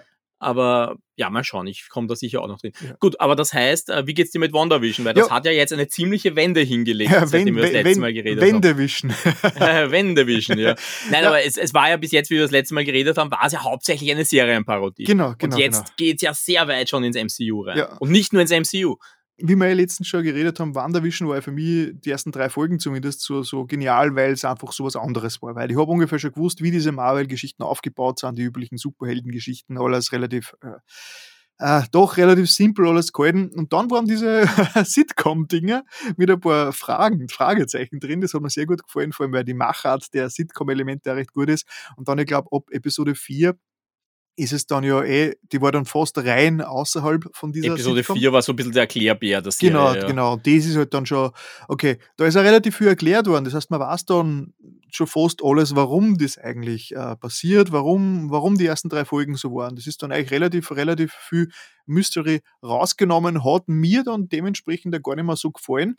Äh, ja, wobei ich glaube, da kommt noch was. Ich glaube, das ist noch nicht die Erklärung. Ja, ja, sicher, ja. sicher. Es kommt sicher nur die große Erklärung, äh, aber, aber so insgesamt, okay. Okay, wir haben, wir haben jetzt, wir wissen jetzt, äh, wo die Wanda ist, war mehr oder weniger, warum sie tut ist. Okay, das, da können wir noch streiten, aber ja, es ist relativ viel schon aufgeklärt. Und jetzt, jetzt fragt man sich eigentlich nur mehr, okay, wie geht es jetzt weiter? Wie können Sie diesen Konflikt jetzt quasi äh, beseitigen? Aber trotzdem gefällt mir ganz gut einfach, weil das Setting, dieses, dieses duale Setting, das auf der anderen Seite diese, diese künstliche Sitcom-Welt, auf der anderen Seite diese, diese, diese typische äh, Superhelden- äh, Settings-Geschichte, wo das Militär, das unglaublich viele Mittel zur Verfügung hat, da da quasi rausfinden will, was da leicht passiert und so weiter, dann immer wieder verschiedenste Marvel-Geschichten, also Heldencharaktere eingebaut. Also wahrscheinlich, ja, Wandervision ist wahrscheinlich auch so ein bisschen meine, meine, meine, meine, Einstiegsdroge. Es hat mich dann nach Wandervision schon interessiert, nach jeder Episode, okay, eigentlich, den hätte ich schon gerne auch in die Filme reinschauen, allein um die, die Referenzen äh, zu sehen. Und äh, die Monika ja zum Beispiel, die ist, Ja. ist ja bei Captain, Captain Marvel, ist ja die Monika als Kind dabei, wenn ich richtig- das richtig Ja, verstanden das habe. ist, das genau. ist die Tochter von der, von Ja. der, ähm, von der ist die Mutter? ja, ja, die Mutter. Rambo auf jeden Fall, ja. Genau, auf jeden Fall äh, saugut gecastet, also schauen sie echt ähnlich. Ich hoffe, ich glaube, nein, es, es sind schon verschiedene Schauspieler. Ja, es sind verschiedene Schauspieler. so viel Zeit liegt da nicht dazwischen. Ah, na stimmt. Marvel ist ja der neueste Film, ne? Captain Äh, Marvel. Captain Marvel, nein, das war der letzte Film vor Endgame. ah, okay, Und nach, nach. Endgame kam ja noch der zweite Spider-Man. Ah, trotzdem, oh, trotzdem war- recht neu. Der zweite Ja. Spider-Man war dann der letzte. Ja, aber auch, auch sonst, dieses Außenteam, da hast du ja lauter Querreferenzen, die du wahrscheinlich jetzt noch nicht weißt. ne? Ja, ja. Weil- Und dort, das finde ich, das finde ich gerade interessant an dem Ganzen, dass ich äh, jetzt, im, wenn ich mir diese MCU-Filme anschaue, dass ich dann auf einmal diese Referenzen auch mitkriege. Das heißt, für mich ist wirklich ein Wandervision so ein bisschen äh, das Bindeglied zwischen, zwischen, die, zwischen die Filmen. Das, was mir ein bisschen antreibt, die überhaupt zum Schauen jetzt. Es, es, ich meine, es ist natürlich spannend, weil zum Beispiel der Cliffhanger am Schluss von der fünften Episode muss ja dann völlig an dir vorbeigegangen sein. Äh, dass der Dings vorbeikommen ist, ihr Bruder. Ja. Uh, Spoiler.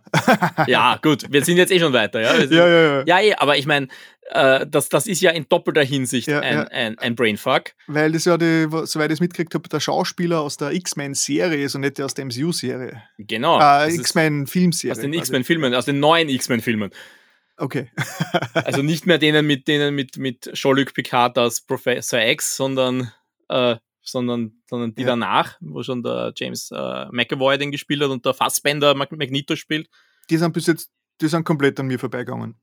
Bis ja, jetzt. War noch nicht so gut. Ich habe die alten. X-Men gut gefunden eigentlich. Also, wenn ich Die mir war nicht schlecht. kann. Eh, Sie hängen ja dann eh irgendwie quer zusammen. Es gibt ja dann auch diesen äh, Film, das ist äh, Days of Future Past. Äh, der ist dann ganz strange, weil da beide, beide verschiedenen X-Men äh, Folgen aufeinander knallen dann irgendwie plötzlich. Aber es, es, es hängt eh irgendwie zusammen. Sie haben so als halbes Prequel etabliert, aber irgendwie, es, ist, es ist ganz komisch. Aber es war eh klar, dass sie diese Verbindung ziehen müssen, weil einen Charakter aus diesem X-Men-Universum werden sie ja retten und das ist Daredevil.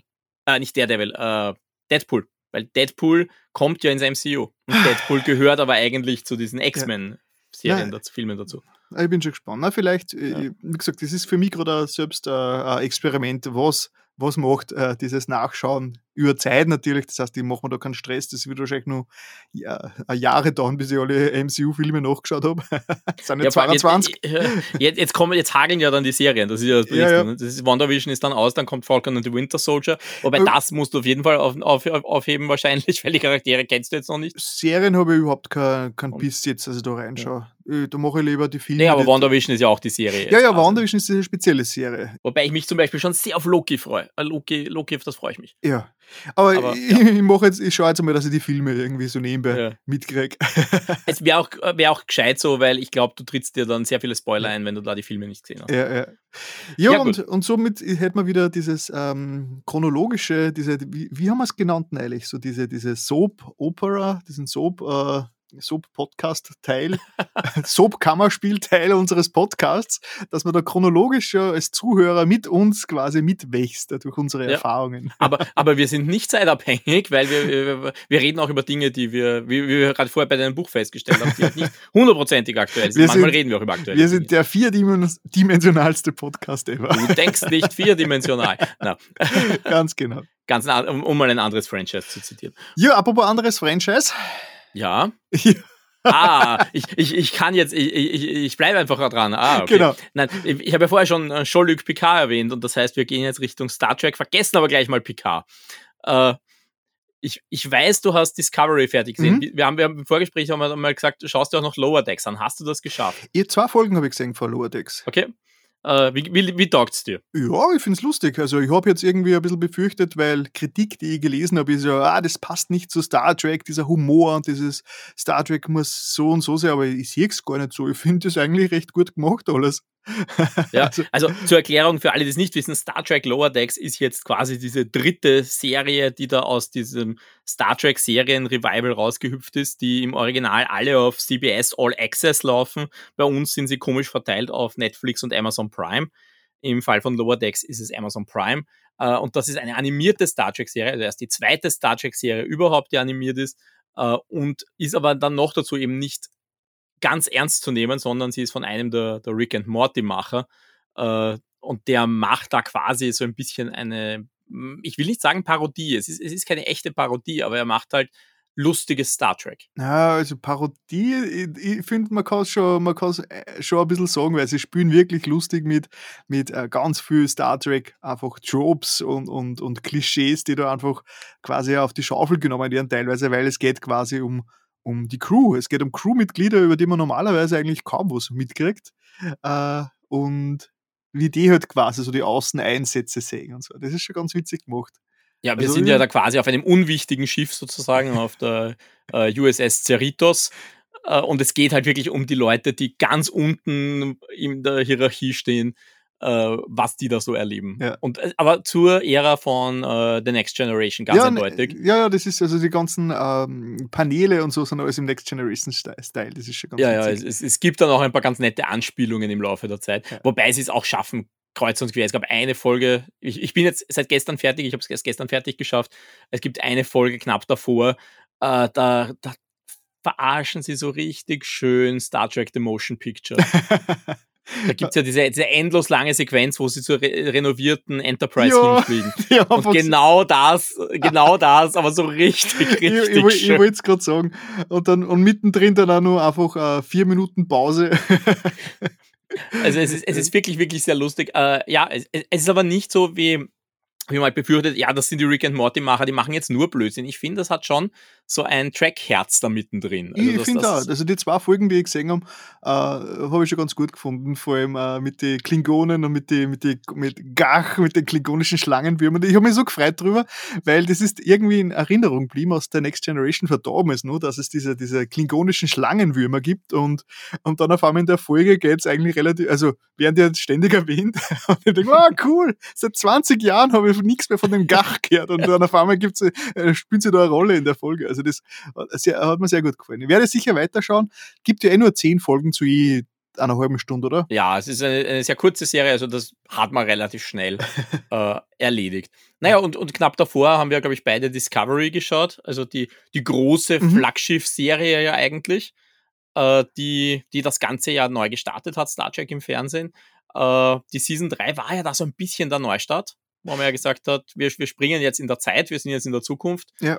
Äh, wir befreien uns davor, dass das halt quasi eigentlich ein Prequel ist zur Originalserie. Ja.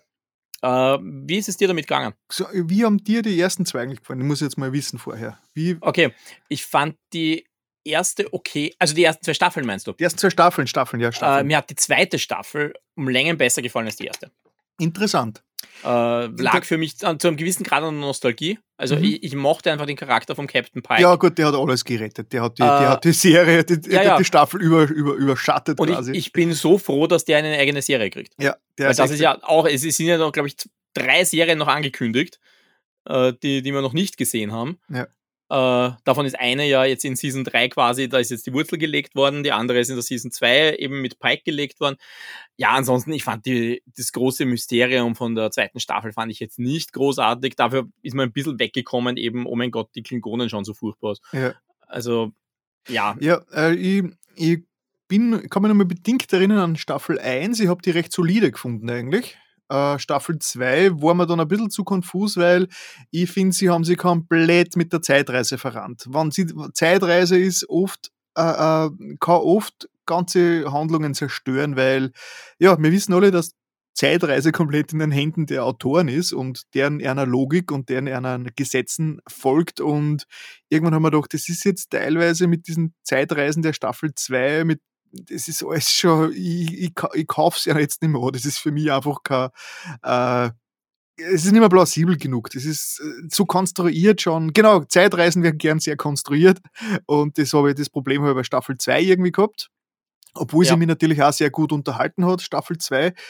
Aber Staffel 3 jetzt hat, habe ich im Vorfeld ziemlich viel Negatives gehört drüber. Und ich, dann habe ich mir gedacht, okay, dadurch, wenn, wenn ich bei Staffel 2 schon so ein bisschen im Zweifeln war, dann weiß ich gar nicht, ob ich mir Staffel 3 jetzt eigentlich antue. Aber Spoiler, ich war sehr froh drüber, weil mir hat Staffel 3 sehr gut gefallen. Ja, ja, ich, ich muss sagen, ich, ich hatte lustigerweise einen Denkfehler. Ich habe nämlich geglaubt, die, die Serie ist aus zu einem Zeitpunkt, wo sie noch nicht aus war. Die, die Staffel? Oder? Die Staffel, ja. Äh, die Staffel, nicht die Serie natürlich. Äh, und zwar bei der äh, Guardian of Forever Doppelfolge. Mhm. Da habe ich mir dann gedacht, okay, das ist jetzt irgendwie ein Mauerschluss. Gefällt mir nicht, weil wir haben jetzt eigentlich da haben wir einen komischen Schluss hingelegt und dann bin ich drauf gekommen, hoppla, da kommt ja noch eine Folge. Ja. Oder drei oder vier waren das dann, glaube ich, noch. Äh, Im Nachhinein betrachtet wäre ich eigentlich so vom, vom Flow her, wäre es mir lieber gewesen, sie wäre mit der Episode zu Ende gegangen, weil ich den eigentlichen Schluss ziemlich schwach fand. Bei mir war es so, die erste Folge, also die erste Folge der neuen Staffel hat mich mal ein bisschen äh, underwhelmed, muss ich sagen, weil da haben wir gedacht, was passiert. Das ist irgendwie, irgendwie jetzt schon hat bei mir nicht gezündet, weil die erste Folge war ja komplett off irgendwie. Da ist ja eigentlich nur mehr, da ist ja kaum was, da war, ist ja recht wenig Star Trek drin gewesen. Und ab der ja, es ging auch nur um Burnham. Ne? Genau, das, das war genau. ja nur sie und, äh, und, und halt Book neu etablieren, aber Genau. Das hat für mich in der ersten Folge nicht ganz funktioniert. Also dadurch, dass sie nachher so dicke Freunde werden, äh, das, hat, das hat, war bei mir in der ersten Folge ein bisschen konstruiert und äh, hat nicht ganz funktioniert. Aber ab der zweiten Folge war ich dann eigentlich äh, sehr, sehr, sehr, sehr drinnen wieder. Hat mir gut gefallen. Ja, ja es, es, es gab so ein paar Highlights. Also für mir zum Beispiel die, die Nutzung von den, von den Trill hat mir sehr gut gefallen. Mhm. Äh, ich bin jetzt nicht der größte Trill-Fan, weil ich aus irgendeinem Grund nie in Deep Space Nine reingekommen bin. Mhm. Das ist für mich so ein bisschen so ein, ein Siehst du, blinder wir, haben es gar nichts gesagt. Das war für mich neu. Ah, okay, du hast nie Deep Space Nine geschaut. Nein, Okay, ich habe äh, große, da- ich hab große Lücken in meiner Star Trek. Äh, weil, weil da kommt das ja her. Ne? Da, Ja. da kommt, äh, da kommt, da, da haben wir das erste Mal so wirklich einen Trill in der Maincast. Äh, und ich muss sagen, das hat mir halt sehr gut gefallen, wie sie da mit, äh, mit Gender Identity Mhm. umgegangen sind. Äh, da bin ich einfach auch ein bisschen sensibilisiert drauf, weil, weil ich einen, einen guten Freund habe, der das gerade durchmacht Mhm. oder für sich da jetzt umentschieden hat. Und das, das dementsprechend, da schaut man halt dann drauf. Da Ja. schaut man an, wie geht die damit um. Und die haben das ja wirklich durchgezogen. Also Ja. das sind ja, da, da, das, die, die zwei werden ja auch gespielt von, von äh, Transmenschen, Ja. äh, Transmännern in dem Fall, glaube ich. Ähm, also das, die haben das sehr sensibel gemacht und das war ja auch, das habe ich auch im Nachhinein erst gelesen, es dürften die Trill ja tatsächlich sehr relevant sein für diese ganze Ja. Transgender-Bewegung als, als Sinnbild, dass das halt geht, dass man im falschen Körper sein Ja. kann und, und anders fühlt. Und ich fand, das, das, das war für mich so ein Highlight. Also wie sie das gemacht haben, wie sie damit umgegangen sind, äh, fand, ich, fand ich wirklich großartig, fand, fand, ich, fand ich sehr schön. Und dann ging es aber für mich irgendwie ein bisschen bergab. Also ich fand eben diese Guardians of Forever Doppelfolge, das, das war ja nur, Ja. damit sie die, die Imperatorin quasi loswerden. Damit ja, damit sie sie in ihre eigene Serie verschieben können. Wie kriegt die Serie? Die kriegt eine Serie. Ah, das ist mir nicht. Die kriegt Okay. eine eigene Serie über die Section 31. Also über diese Geheimdienstgeschichte, die ja schon in der zweiten Staffel richt- wichtig war. Mhm. Und das war bekannt, dass sie dorthin wechselt. Und da war jetzt eh schon so im Raum, wie? Wie machen die das? Spielt diese Section 31 in der Zukunft? Aber das, die, die dürften sie damit einfach gezielt wieder in die Gegenwart geschrieben haben Okay. Für diese Serie. Also ich, Ah, das ist okay. zumindest meine Interpretation. Ja, gut, also gut zu wissen, dass ich das jetzt im Nachhinein mitkriege, weil für mich war das einfach so ein Kniff, dachte, sie wollen sie jetzt loswerden aus der Serie, damit, die, damit ähm, Discovery nur eigenständiger werden kann, die ganzen Altlasten irgendwie ein bisschen abge, abgeworfen hat, die sie von den alten Serien mitnimmt. Äh, Aber interessant. Also Obwohl das, er- das ist zumindest meine Erklärung, weil bekannt ist, dass sie dort in der Cast ist. Also Mhm. sie, sie haben sie sicher nicht endgültig rausgeschrieben. okay. Ja, und danach, ich weiß nicht, also ich fand diesen, diesen Schlussteil fand ich halt einfach ein bisschen schwach. Und ich habe mir auch bei dieser, bei, dieser, bei der letzten Folge habe ich mir dann gedacht, so, wenn das jetzt ein, ein Mid-Season-Finale wäre, würde es sich vielleicht nicht so komisch anfühlen. Ich, Aber als, als, als Staffelfinale fand ich es halt ein bisschen schwach. ich habe es ganz okay gefunden, vor allem, äh, vor allem, weil in der letzten Folge da ist der, ähm, der Dings, der, der, der echte Schauspieler hinterm, ah, jetzt fällt mir der Name Der Doug ein. Jones. Genau, der Doug Jones, äh, der, dass der da, da ich habe nämlich erst vor kurzem, wirklich ein oder zwei Tage vorher, habe ich recherchiert über den Doug Jones, was der eigentlich alles so macht. Der spielt ja diese ganzen schlachsigen äh, Monster. Ja, Hellboy zum Beispiel, Genau, ist mir genau. das, glaube ich, das erste Mal aufgefallen. Also nicht, er spielt nicht Hellboy, aber er Ja, spielt ja. Diesen, dieses Fischwesen. Genau, genau. Der spielt ja ganz viel für diese, für diese großen Monster, äh, Filmen Herrn Del Toro und so. Und dann auf einmal war eine Folge, wo er quasi die, die ohne Maske die Hauptrolle spielt. Das habe ich sehr cool gefunden. Na, aber die Geschichte, dass sie da, dass sie da, da reinfühlen müssen in den, in den Sohn, der dort, also in den, in den Jungen, der dort eigentlich seit Jahrzehnten mehr oder weniger vegetiert und da nicht aus seiner, aus, äh, aus aus seiner gesicherten Heimat raus will und so. Habe ich nicht so schlecht gefunden. Also ja, das, das, das war eh okay, aber äh, dieser Raumkampf, der da parallel läuft. Achso, ja, die, die Raumkämpfe, oh. das ist meistens dann schon so bei mir, ja, startet, endet, passt. Ja, aber das, das war irgendwie, weiß ich nicht, auch dafür, wir bauen uns einen Big Bad auf und das ist dann eigentlich gleich wieder aus. Und ich fand ja zum Beispiel, dass davor, so, wo, wo sich abgezeichnet hat, äh, die wollen jetzt der Föderation beitreten. Das fand ich ein interessantes moralisches ja, Dilemma. Cool. Das, das, das, das, das, das hätte ich gern gesehen. Ich hätte gern die Serie gesehen, wo es darum geht, wie die sich da reinfühlen, wie, wie, das, wie das die Föderation verändert. Ja, aber das, aber das war sehr cool, diese eine Bedingung, ja, äh, jemand anderes muss sie führen und sie müssen vor Gericht, also du musst ja. vor Gericht. Nein, niemals. Das war schon ganz gut, weil da, genau an dem es hängt. Das aber cool. das, das, das wäre eine interessante Serie gewesen, gerade ja. in einer Serie, die jetzt in der dritten Staffel halt ein bisschen mit der Frage spielt, was ist die Föderation tausend Jahre später? Ja. Was ist sie wert? Was ist sie? Was kann sie wieder werden? Werden. Das hat mich ehrlich gesagt ein bisschen überrascht, dass es eh noch so viel gibt vor der Föderation. Ich habe eher geglaubt, dass das so, so ab, ab sofort ist, äh, die Discovery äh, mehr äh, alleine unterwegs, so wie quasi klassische Star Trek, wo man eigentlich wirklich nur mehr das Raumschiff auf verschiedensten, äh, irgendwo im Weltraum verschollen ähm, Abenteuer erlebt. Aber dass es dann doch wieder eingebettet ist im ganzen, in der ganzen Föderations- Politik, mit dem habe ich gar nicht so gerechnet jetzt. Ja, ich, ich würde auch fast vermuten, dass sie jetzt mit der vierten Staffel so ein bisschen einen Reset machen und jetzt fast so ein bisschen in die klassische Track-Formel wechseln. Ja, finde Könnte ich cool. mir vorstellen. Finde ich Wobei, cool. ja, ich, ich bin halt gespannt, weil das für mich halt jetzt ein bisschen diese Pike-Serie war, wo ich mir gedacht habe, die werden das machen.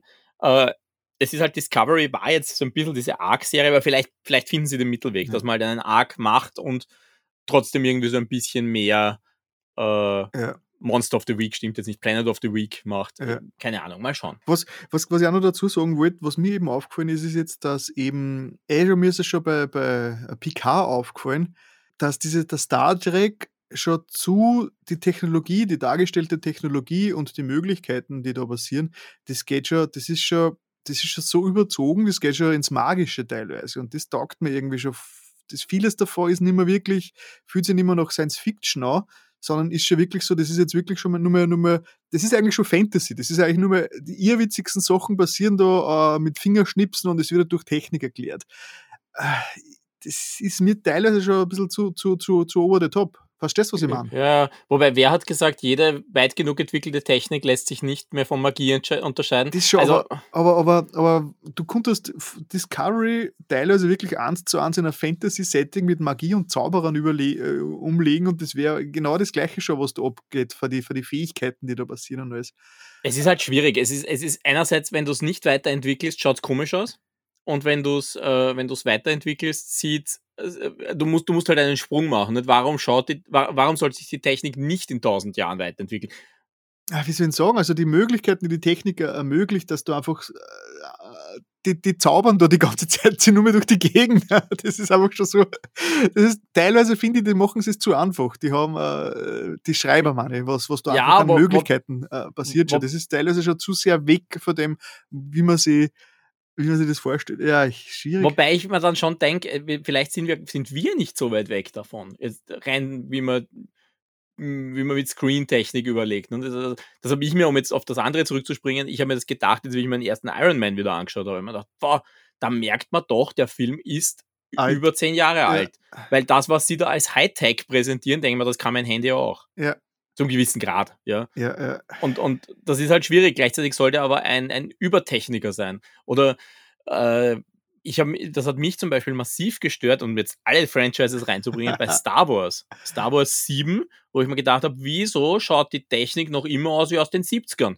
Ja, weil sie natürlich äh, nostalgiemäßig da anknüpfen müssen. Aber warum war dann die, der Technikumbruch zwischen Episode 1 und 3, wo man gesagt hat, das ist ein schön, äh, schöneres, besseres, runderes Universum, das aber auch moderner gewirkt hat? Ja, weil erstens, weil sie in George Lucas äh, wurscht war, die Nostalgie.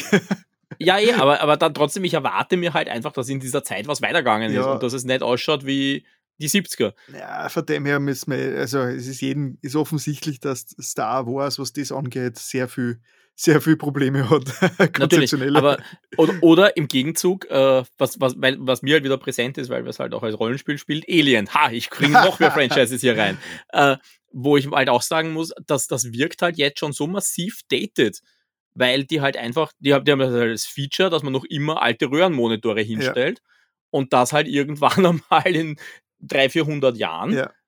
Und ich denke mir, ja, nein, eigentlich, wenn ich mir anschaue, wo wir jetzt schon sind, müsste das noch viel weiter sein. Ja, das ist ja was Witziges. Ähm, ich habe mir erst vor wenigen Wochen den Blade Runner 2049 äh, 49, ja, angeschaut.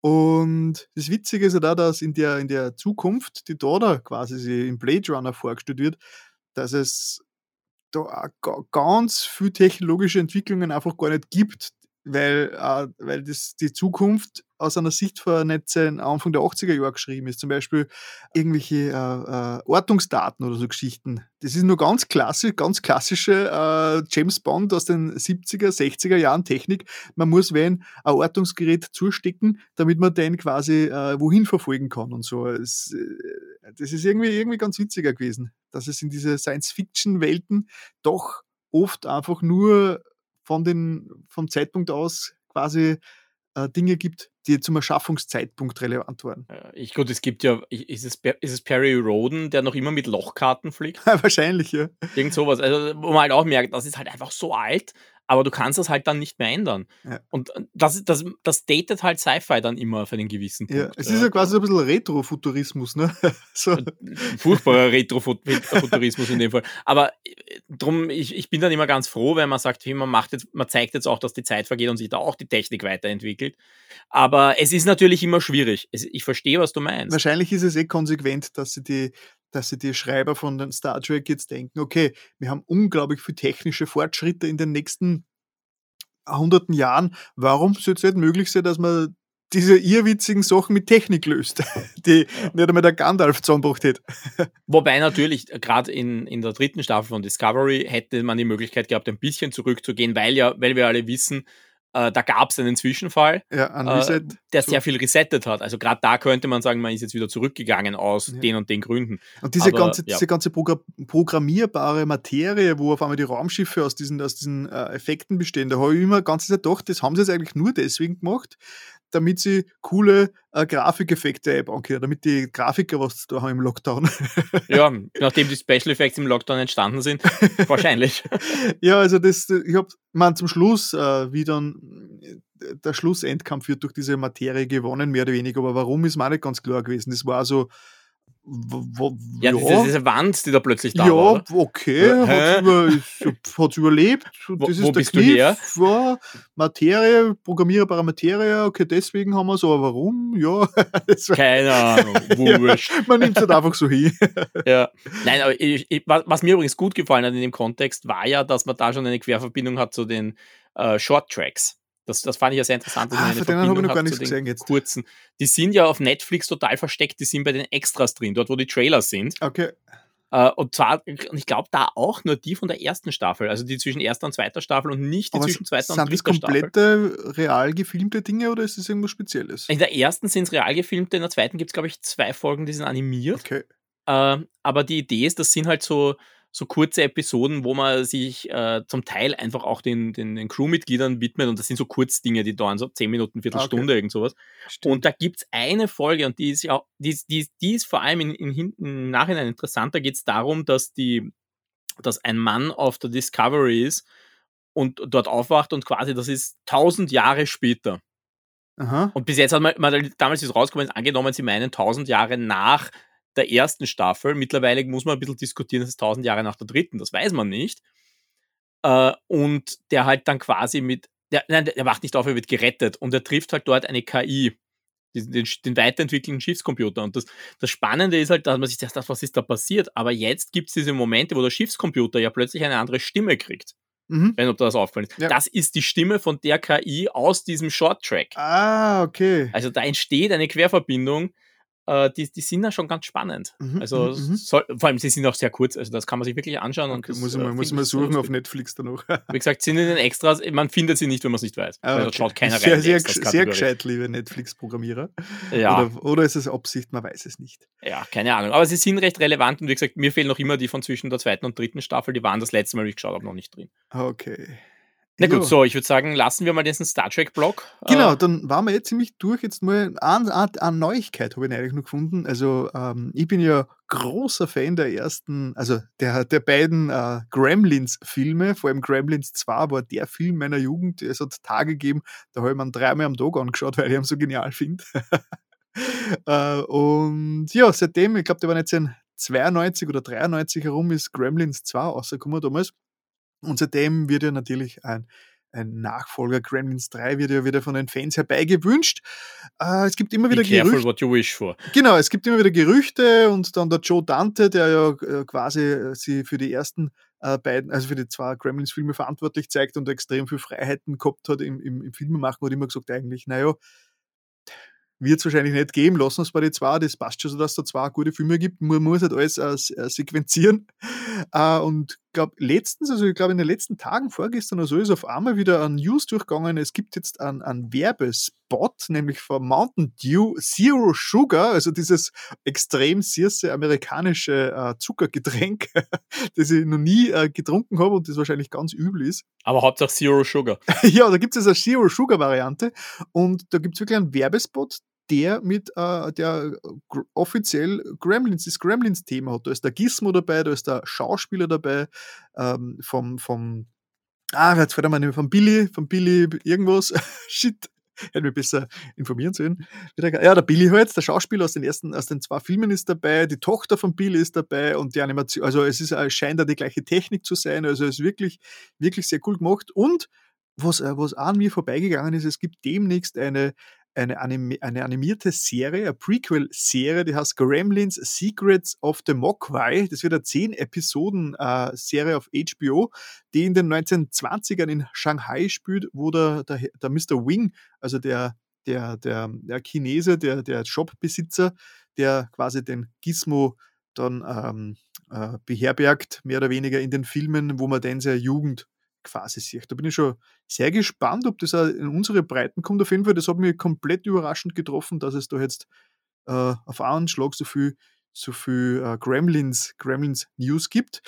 Die Gerüchte sagen ja, dass es eh, dass eventuell ein Gremlins 3 geheim produziert wird, gerade irgendwo, aber durch, durch Lockdown und so jetzt irgendwie die, äh, die Zeitpläne durcheinander gelaufen sind und vielleicht wäre der Plan gewesen, dass dieser, dieser Mountain Dew, dass diese Werbung jetzt auch zum Super Bowl quasi äh, gespielt wird und gleichzeitig Gremlins 3 oder was auch immer ankündigt. Und ja, aber das ist reines, reines Spekulieren. Auf jeden Fall hat es mich sehr gefreut, da wieder äh, äh, was über, über Gremlins zu sehen. Ja, da wird halt einiges passieren. Ich meine, da- wenn du sagst HBO-Serie, das ist sicher für HBO Max das Pro Projekt, äh, weil das ist ja der Streaming-Service, den es bei uns ja noch gar nicht gibt. Ja. Der kommt aber angeblich zu uns und die suchen natürlich verzweifelt Content. Also Ja. das ist, hat eh jeder Streaming-Service das Problem, er muss halt irgendein Alleinstellungsmerkmal haben und in dem Fall heißt es halt oft, man muss die, äh, man muss die, die Franchises angraben, die man halt hat. Ja. Äh, Und in dem Fall natürlich, die haben, wenn die Zugriff haben auf Kremlins, dann werden die da was machen. Die werden sehen, funktioniert es oder funktioniert es nicht. Ja, ich bin mir, ich bin mir nicht sicher, ob es funktioniert, weil ich weiß nicht, ob Gremlins außerhalb von der, von der Fanbasis von damals nur relevant ist. Das hat nie, Gremlins hat nie großartige äh, Popkultur-Relevanz gehabt. Natürlich schon. In, in der Popkultur war es natürlich in den 90ern schon recht groß, aber ich glaube, in den die letzten 20 Jahre hat sich nichts da mit der Franchise, außer eben in der Nostalgie der, der Fans, die inzwischen schon über 40 sind. äh, drum, Gremlins ist immer so als Beispiel genommen worden, dass man nicht alles irgendwie mit 100.000 äh, äh, Fortsetzungen zerstören muss. Vielleicht ist es ganz gut, dass es da zwei Filme gibt, die sind abgeschlossen und da wird nie wieder was äh, nachkommen. Ja, Im Zweifelsfall machen sie einen Reboot. Du weißt doch eh, wie das ist. Da kommt ein Reboot und alle äh, und, und das sind lauter Mädchen. ja, und dann ein schlechtes Drehbuch auch. Genau, das ist nämlich das Hauptproblem. Aber es bleibt natürlich dran hängen, dass es alles Mädchen sind, aber nein, das, das Drehbuch war schlecht. ja, Und dann machen sie, dann machen sie einen echten dritten Teil, ja, ach ja. Ich der weiß. dann in irgendeiner Epidemie hängen bleibt. Gibt es jetzt bei irgend schon in der neue Ghostbusters nichts, oder? Naja, er ist jetzt wieder News. verschoben worden. Ja, ja, ja, okay. Er ist jetzt, also ich glaube, er glaube, er ist auf Herbst verschoben worden oder ist er schon auf nächstes Jahr verschoben? Ich weiß es nicht und es, es macht, bringt doch nichts, es verschiebt sich gerade einfach wieder alles. Ja. Äh, Ja. ja, Apropos verschieben. Wir sind schon über zwei Stunden laut meinem äh, Bruttozeitzähler und wir haben noch, wir haben ja nur ein, ein Metathema, das auch mit der, mit der Pandemie und allem zu tun hat. ja, und It's, it's, äh, it's your turn. Ja, äh, gut, wie gesagt, wir haben, ich habe es ja schon mal angekündigt, wir reden hier halt auch übers Medienmachen, äh, was bis jetzt immer ein bisschen, finde ich, ein bisschen noch zu, äh, von meiner Seite zumindest ein bisschen zu kurz gekommen ist. Du hast ja schon über Comics geredet zum Beispiel, äh, übers Comics machen. Äh, ja, also mein Hauptberuf ist ja eigentlich äh, momentan, äh, ja gut, momentan eigentlich nicht, aber grundsätzlich wäre er äh, das, das Theater machen. Und ich habe jetzt für mich jetzt festgestellt, so die letzten Monate, vor allem so seit Oktober, wo halt klar war, da geht gerade gar nichts, äh, da habe ich so festgestellt, eigentlich, es, es, vergeht mir jetzt ein bisschen die Lust dran, weil ich festgestellt habe, ich, ich brauche ein Ziel, ich brauche einen Zeitpunkt und ich spüre es nicht. Ich, mhm. ich spüre mich selber nicht. Ja, das ist, äh, wo ich, wo ich halt auch gesagt habe, ich, ich, ich wollte eigentlich äh, nach, nach meinem letzten Musical, wo ich dann gesagt ich möchte jetzt was Lustiges machen, ich möchte was weniger Episches machen. Und das war dann noch schlimmer. Ich mir gedacht habe, so, jetzt soll ich auch noch lustig sein. Äh, das spüre ich ja noch weniger, ja. Und, und, und, und habe mit mir so innerlich ein bisschen gekämpft und habe gedacht, nein, eigentlich möchte ich gerade was machen, irgendwas, wo, wo man zeigt, wie die Politik der Kunst wehtut und wie sie ja das ins Gesicht knallt so irgendwas ganz, ganz Wütendes. das ist aber auch nicht sehr kommerziell, erstens, und man muss halt manchmal kommerziell denken und zweitens, bis das fertig ist, würde es auch keiner mehr sehen. Ja, dann ist äh, hoffentlich, ne? äh, und ja, hoffentlich, ja, hoffentlich. Aber wenn es dann bis dahin nicht vorbei ist, dann darf ich es eh nicht machen. Aber es, das ist halt schon so ein bisschen die Frage, was, was, was kannst du noch machen, was darfst du, was darfst du machen, was willst du machen? Und das war für mich halt so ein großes Thema. Und ja, ich bin da halt relativ lang gehängt und jetzt vor, vor kurzem, vor zwei Wochen, äh, hatte ich ein Gespräch mit, äh, mit, mit äh, einem Familienmitglied und das ging gar nicht darum. Es ging gar nicht darum, aber irgendwas an diesem Punkt hat bei mich geklickt, für mich geklickt und ich habe mir gedacht, Moment, da, ein Thema, über das ich schon nachgedacht habe, weil es für mich so ein, äh, ein, ein, ein, lustigeres Thema ist, äh, da kann ich irgendwie auch diesen, diesen Künst, dieses künstlerische Thema hineintun, aber es ist nicht so Faust aufs Auge äh, es, ist, es, ist, es, ist, es ist ein bisschen subtiler, man kann es subtiler ansprechen. Und das hat für mich einen ganz neuen Zugang ergeben. Und das Resultat daraus ist, dass ich jetzt vor wahrscheinlich zwei Wochen, so ungefähr, und äh, angefangen habe mit einem neuen äh, Musical-Projekt. Und wie es so schön heißt, bei mir haben all diese Dinger immer irgendeinen Project irgendwas Namen. Mhm. Äh, und deshalb kommt nach Project L und Project M nicht Project N, sondern es kommt Project C. Na klar. Corona. Nein, eigentlich nicht. äh, ja, also. nicht? Oh. Nein, gar nicht. Nein, das hat nichts mit Corona zu tun. Äh, ja, also wie gesagt, ich, ich, ich habe jetzt ein bisschen den Zugang gefunden. Es ist natürlich auch immer so, wenn man jetzt in der frühen Phase, es kann immer passieren, dass man sich, dass man dann draufkommt, äh, dass, dass das jetzt gar nicht funktioniert. Ja, also das, das, das, das, das ist jetzt kein, hey, und 2023 gibt's das dann. Äh, das will ich jetzt gar nicht sagen. Aber es ist für mich jetzt gerade was, was mich interessiert. Und ich habe mir dann gedacht, naja, wir reden hier übers Medienmachen. Also möchte ich das auch ein bisschen hier in Zukunft begleiten. Äh, das ist ja jetzt auch was, äh, das wird mich jetzt wahrscheinlich die nächsten Jahre beschäftigen. So ein Musical schreibt sich nicht innerhalb kürzester Zeit. Äh, und es ist halt auch noch wirklich in dieser ganz frühen Phase. Es kann auch sein, dass ihr nie wieder was hört davon, weil ich beschließe, Ausschluss, weg damit. Aber bin, ich, momentan bin ich recht zuversichtlich, dass daraus zumindest ein bisschen mehr wird. Genau, und das heißt quasi jetzt, ähm, du wirst jetzt quasi so ein Projekttagebuch immer wieder im Medienformat äh, ähm, ja, an, anreißen. Das ist zumindest der Plan, ja. Also, äh, dass man vielleicht einmal so ein bisschen sieht, wie, wie entsteht sowas. Ja, und ich finde das auch ganz spannend eigentlich. Wir haben ja das letzte Mal übers äh, Schreiben über Spiele gesprochen. Mhm. Und da erzähle ich ja recht ausgiebig, ich mache nie Pläne. Ja. Das ist so ein Riesenthema. Und das Gegenstück dazu ist eigentlich, wenn ich ein Musical anfange. Ich mache nur Pläne. äh, weil, weil es fängt halt wirklich damit an, dass man sich überlegt, äh, was will man erzählen, was ist die Geschichte. Klar, du brauchst ein Thema. Äh, in dem Fall nehme ich das Thema wieder aus dem Public Domain Bereich. Also das ist eine Geschichte, die es schon gibt. Soweit kann ich das schon outen. Äh, sogar von einem relativ bekannten Autor. Uh, und das heißt, das muss man dann ein bisschen überlegen, wie macht man das, wie erzählt man das, wie erzählt man das neu, weil das ist jetzt nicht so, dass es ein Stoff ist, den es noch nie in irgendeiner anderen Umsetzung gegeben hat. Uh, sondern wo man halt wirklich überlegen muss, was, was, was ist die Herangehensweise. Das heißt, das ist so meine erste Zoom-Stufe, wo ich dann sage, so, das ist jetzt so grundsätzlich die Geschichte. Und dann zoomt man noch ein bisschen weiter rein. Ich sage immer, das ist leeres Blatt Papier ist das Furchtbarste, aber du zoomst dann rein und dann sagst du so, und das wären jetzt meine Szenen. Und dann zoomst du weiter rein und sagst, ich, das wird Sprechtext und das wird Song. Und das ist so ungefähr so, und das ist ungefähr die Phase, mit der ich jetzt fertig bin, wo ich jetzt weiß, das wird gesungen, das wird gesprochen. Und ich bin jetzt gerade so mittendrin an dem Punkt, wo ich sage, ich schreibe jetzt mal die Szenen, wo gesprochen wird. Das wird mal geschrieben. Äh, mit der Musik habe ich jetzt noch nicht angefangen. Da weiß ich auch noch nicht, ob ich das jetzt schon so spüre. Ich befürchte, da kommt dann manchmal ein bisschen was Atonales raus, wenn ich jetzt gerade mein Herz ein bisschen aufmache. äh, aber, aber jetzt gerade das Szenenschreiben, das macht mir eigentlich sehr viel Spaß, auch wenn es lustig ist. Also mhm. das überrascht mich ein bisschen. Das heißt, für, das klingt eigentlich eh für, noch recht viel Fortschritt für zwei Wochen. Äh, ja, ich muss dazu sagen, es, es, war schon mal ein Grundgerüst da, weil ich das Thema eben schon vor Corona angefangen habe zu überlegen, weil ich habe halt dann quasi, wie, wie Maximilian fertig war, eben Projekt M, Maximilian, ja, kann man sich schon ein bisschen vorstellen, die mhm. Anfangsbuchstaben haben wirklich immer was damit zu tun. Äh, wieder fertig war, da habe ich dann das Märchen gemacht und danach habe ich dann schon angefangen und gedacht, hey, das würde ich jetzt gern machen. Ich habe ich hab schon ein bisschen was überlegt. Äh, und dann habe ich es halt wirklich auf die Halde geschmissen und ich gesagt habe, nein, aus, es geht nicht, ich kann gerade nicht. Ich, Projekt C ist quasi Comedy, richtig? Nein. Ach. Nein, so weit bin ich noch nicht, dass ich das jetzt hier enthülle. Ja. äh, aber, aber es ist, es, es, war wirklich so ein bisschen ein Hin und Her und ich habe sehr viele Ideen gewälzt und äh, irgendwie glaube ich trotzdem, dass es gerade das ist, was vielleicht ich brauche oder was, was, was vielleicht auch die anderen brauchen, dass es halt nicht nur ernst und düster wird, sondern dass man jetzt auch vielleicht ein bisschen mehr ein bisschen in die lustige Schiene wechselt, weil es ist schwer genug. Ja, es ist schwer genug, jetzt gerade mhm. irgendwie kreativ zu sein. Und der, der, der Anstoß war das Gespräch mit dem äh, Verwandten. Ja, es war konkret was meine Schwester, mit der ich mhm. gesprochen habe. Äh, aber auch nur deshalb, weil wir eben genau darüber geredet haben, so quasi, na, was machst du jetzt? Und ich habe gesagt, eigentlich will ich gerade nur der Welt ins Gesicht schreien, wie, wie unfair sie ist. Yep.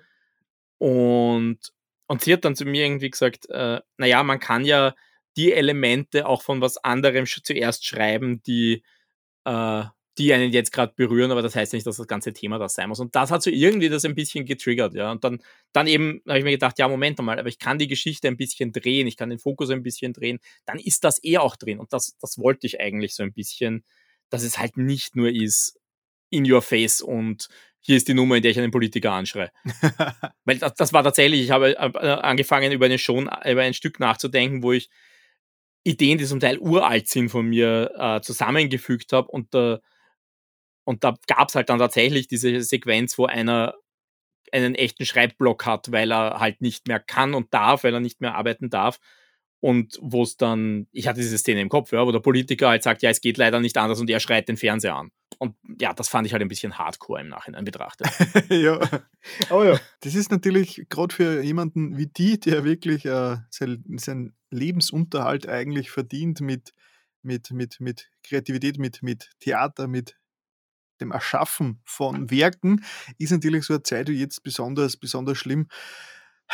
Ja, und das ist wahrscheinlich auch der, der, der, der Mix, auf den du jetzt ansprichst, vor, ich, ich habe ich hab Gefühle in mir, die ich aufarbeiten muss, weil es eine Ausnahmesituation ist. Eigentlich ist ja, ist ja sowas für künstlerisches Schaffen sehr wertvoll, dass man quasi in, in, in, in Ausnahmesituationen geworfen wird, weil der, der normal dahin plätschernde Alltag ist normalerweise nicht recht voll mit äh, außerordentlichen ähm, Eingebungen, würde ich jetzt mal sagen. Ah, du, du wärst überrascht. Also ich, mir passiert so oft, dass ich mit dem Auto fahre und irgendwie macht das Auto irgendeinen Groove.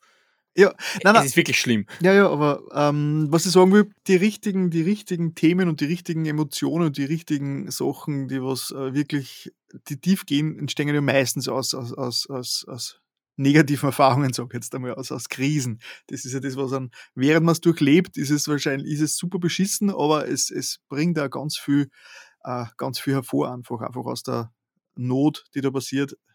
Ja, im Nachhinein wahrscheinlich, aber es ist halt, in, wie gesagt, es ist in dem Moment, es ist, was mich ja auch ein bisschen zu diesem Thema, und das, jetzt verlassen wir dieses Projekttagebuch ja ein bisschen und gehen zu unserem Diskussionspunkt über an dieser Stelle.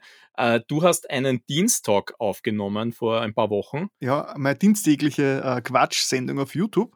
Ich glaube, wir haben jetzt bald für alle deine Formate Werbung gemacht, oder?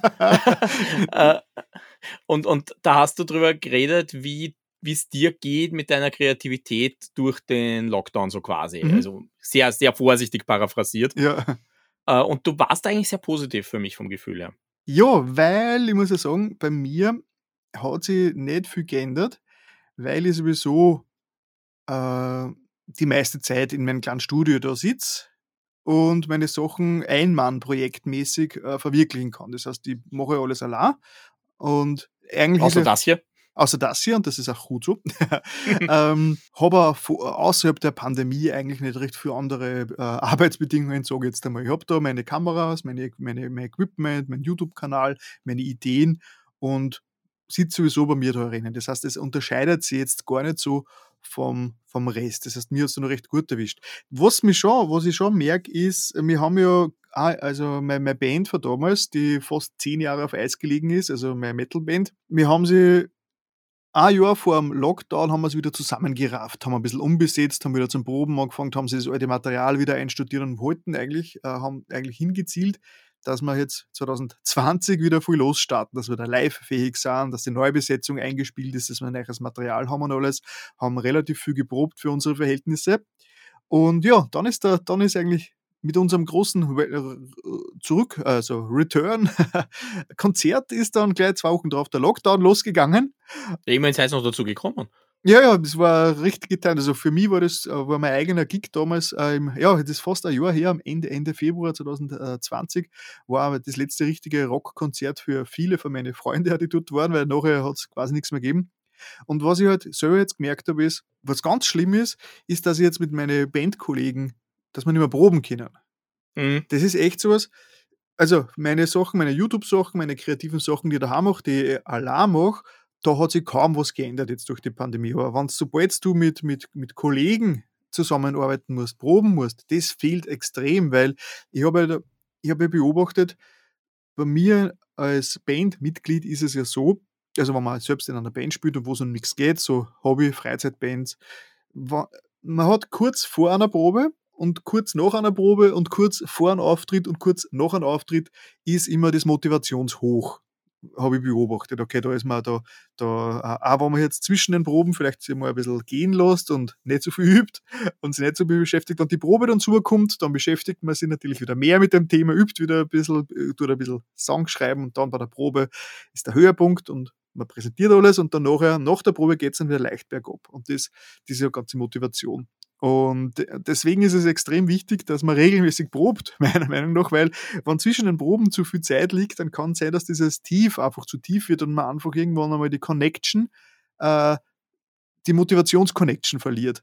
Und das ist jetzt durch die Pandemie wieder extrem passiert, dadurch, dass bei uns im Sommer haben wir ein paar Proben zusammengebracht, wie es wieder lockerer war, aber seit Sommer haben wir wieder nicht probt und es ist so schwierig, da wieder Motivation zu finden, wenn man weiß, man, man, man probt ja nicht. Man, man, man, wann, wann sehe du probst nicht um des Probens willen. Ja, du probst nicht, du probst auch nicht um des Probens willen zum gewissen Grad. Genau, also das heißt, das heißt, ich, ich, ich habe dann zum Beispiel heute oben, also kurz nach, dem, nach, diesem, nach dieser Podcast-Aufnahme, haben wir nach langer Zeit wieder mal einen Videocall, wo wir sich die Band treffen und ich weiß genau so, äh, da wird die Motivation nachher auch wieder hoch sein. Das heißt, es ist, es ist einfach schlimm, wenn, wenn man sie als, äh, wenn man in einem Team arbeitet, das zusammenarbeiten muss und eine Band ist einfach ein Team äh, und, man, und man da nicht mehr gemeinsam proben kann. Das ist für die Motivation ganz schlimm. Also das muss ich sagen, das ist das, ist das was mich gerade richtig, richtig anbezieht. Weil so richtig, allein jetzt an, an Song, neuen Songs arbeiten und, und, und, und nicht wissen dabei, wann wir jetzt eigentlich gemeinsam wieder proben können und wann wir auftreten können. Und so wird es wahrscheinlich im, frühestens im Winter wird wieder Rockkonzerte geben, sage ich jetzt einmal, wann überhaupt. Das ja, ob mir eher Sommer könnte, sie könnte was werden. Könnte zum Beispiel später Sommer eventuell, aber es ist alles unklar. Und auch dadurch, dass wir jetzt nicht proben und äh, unser Schlagzeuger ist im Gesundheitswesen unterwegs und das heißt, der ist, halt, der ist jetzt sehr vorsichtig, was, was diese ganzen äh, Maßnahmen äh, mit, mit, mit Kontakte angeht und alles und so. Ja, dann ist er vielleicht auch, vielleicht auch bald geimpft, das ist der Vorteil. Ja, ja trotzdem. Ja, es ist, es ist, einfach, es ist einfach schwierig zurzeit und ich weiß jetzt nicht, wie der äh, Alltag ist bei, bei, den, bei, den, äh, bei den Musicals, wie, wie, wie da wirklich die, die, die, die kreative Arbeit mit, der, mit, mit, mit die Proben und den Kontakt mit deinen Mitstreitern, wie der äh, zusammenhängt. naja, das, das Schreiben an und für sich ist eine sehr einsame Arbeit. Das stimmt schon. Also das, das ist eigentlich das Schlimme, ja, dass ich eigentlich weiß, ich habe jetzt eigentlich so ein Jahr, wo ich, so ist es ungefähr gehabt, wo ich, wo ich halt wirklich viel machen hätte können, wenn ich, wenn ich spüren würde. Ja. Äh, weil, weil das, diese Arbeit, wo ich allein Text schreibe, wo ich äh, Musik schreibe, wo ich äh, das, das, das ist überhaupt kein Problem. Das, das, das, das, das mache ich sowieso allein. Es ist halt dann danach, wenn du es dann wirklich erarbeitest, das, das ist es dann. Und das ist natürlich auch das Spannende dran. Ähm, aber da, da, da brauchst du halt andere, das ist vergleichsweise spät im Prozess. Aber ich habe halt für mich gemerkt, wie, wie das Fehlen von diesem Teil meinen Akku leer gefressen hat. Das, das ist es eigentlich. Das also, ist vermutlich das, was ich gemeint habe vorher mit äh, die, die Motivationskurve, die nach diesen äh, Probe und äh, Live-Events äh, nach unten geht, bis dass man sich zum nächsten Mal wieder trifft, ist vielleicht dieses Phänomen. Diese, das, dass man es dann immer weniger gespielt, je mehr Abstand ja, zu, du, zu dem, zum letzten ja, ja, Event vergeht. Ich, ich habe es im Sommer gemerkt. Ich habe im Sommer so einen Tiefpunkt gehabt, wo ich mir gedacht habe, ich weiß jetzt nicht, ob ich das weitermachen will. Oh. Für mich selber. Also wo ich, weil ich mir einfach gedacht habe, ich fühle mich also ich, ich merke jetzt, ich habe eine Distanz dazu, einfach weil es jetzt lang genug her ist. Äh, es, es gibt so einen, es, es gab so einen Moment einfach, wo ich mir gedacht habe, vielleicht ist es das jetzt, vielleicht muss ich da jetzt aufhören für mich. Äh, und wer weiß, wie es weitergeht, da kommt natürlich auch dieses ganze Politische dazu, wo man halt merkt, äh, ja, Kultur ist immer wichtig, bis man es bis man's abschalten kann. Dann, wo man halt das Gefühl hat, man ist sowieso nichts wert, so quasi als Künstler. Das, das, das ist so ein Thema, das mich zum Beispiel sehr ja. massiv trifft. Und, und das Gute war dann, wir haben im Sommer ein Konzert singen können. Und das war so der Punkt, wo ich dann gemerkt habe, boah, das fehlt mir. Ja. Wo ich, wo ich, wo ich halt wirklich mit, wieder mit, einer, mit waren eine Handvoll Leute, aber mit denen interagieren können, mit denen auf einer Bühne stehen, mit denen singen. Das, das war für mich so ein emotionaler Moment, wo ich dann gewusst habe, nein, ich, ich kann das nicht aufhören, das ist für mich noch immer wichtig. Aber es genau. hat mich genau. trotzdem so massiv runtergezogen dann danach. Also spätestens, wir haben ja dann sogar noch probiert, im, im Herbst für den Winter quasi das Stück vorzubereiten. Das war ja fertig. Ich habe es nur noch immer nicht fertig arrangiert, aus genau diesen Punkten heraus, weil es halt einfach nicht notwendig war. Und da haben wir daran gearbeitet und das war dann der Punkt, das haben wir abbrechen müssen. Und das war so ein Punkt, wo ich gemerkt habe, ich stürze jetzt für mich sehr ab. Also ja. wo ich, wo es mir sehr schwer gefallen ist, da auch irgendwas zu machen. Und ich habe auch, wie ich dieses Projekt geschrieben habe, das erste Mal, dass ich seit lange wieder zum Keyboard gegriffen habe und das kam, kam gleich ein Akkord raus, der Marke da sind jetzt ein paar Dissonanzen drin. also da, da habe ich jetzt gemerkt, hoppla, ich, ich, ich schreibe, was, was ich fühle und was ich fühle, ist gerade nicht immer appropriate. Ja.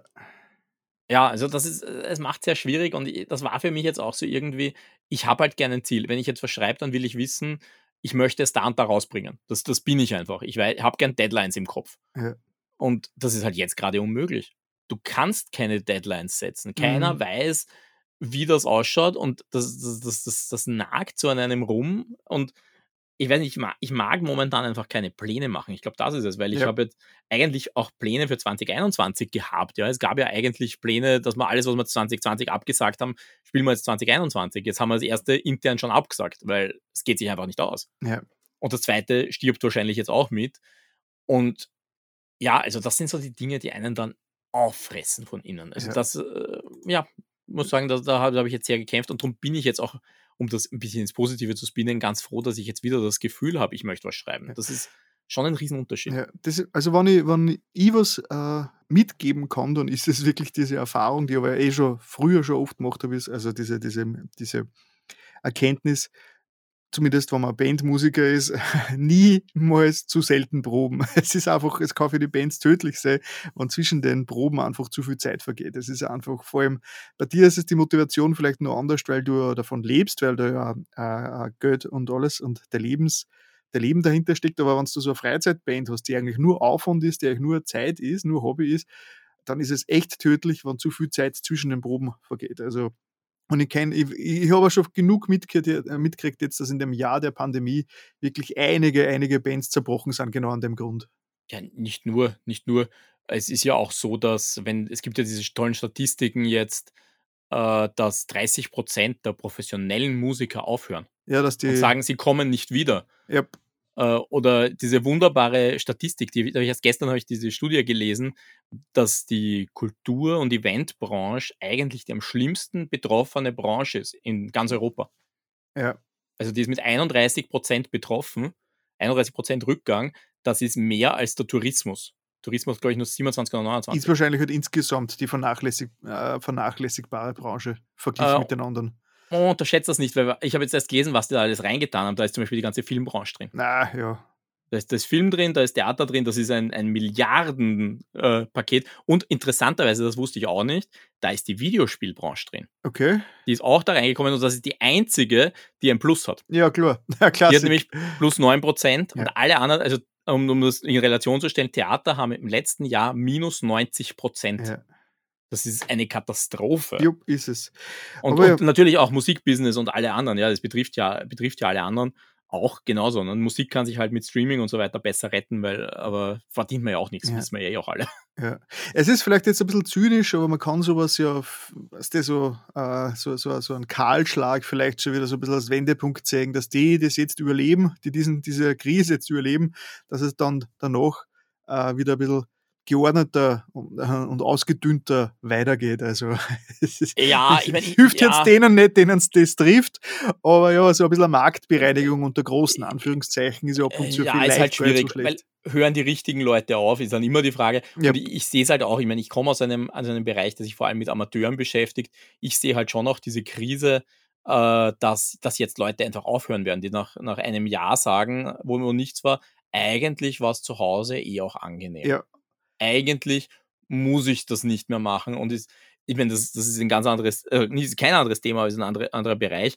Äh, ich habe in, in der Zeitung gelesen, zum Beispiel, wo es dann heißt, naja, sie rechnen damit, dass von den, glaube 6000 Kirchenchören, die es in, in Österreich gibt, nie, etliche es nachher nicht mehr geben wird, weil die Leute sagen, eigentlich ging es auch ohne. Ja, das ist genau das Phänomen, äh, das man auch beobachtet, wenn man mit der eigenen Band nicht oft genug probt. Irgendwann denkt man sich, ach Gott, heute Samstag Probe, gefreut, heute nicht zur Probe fahren, es ist gerade so schön.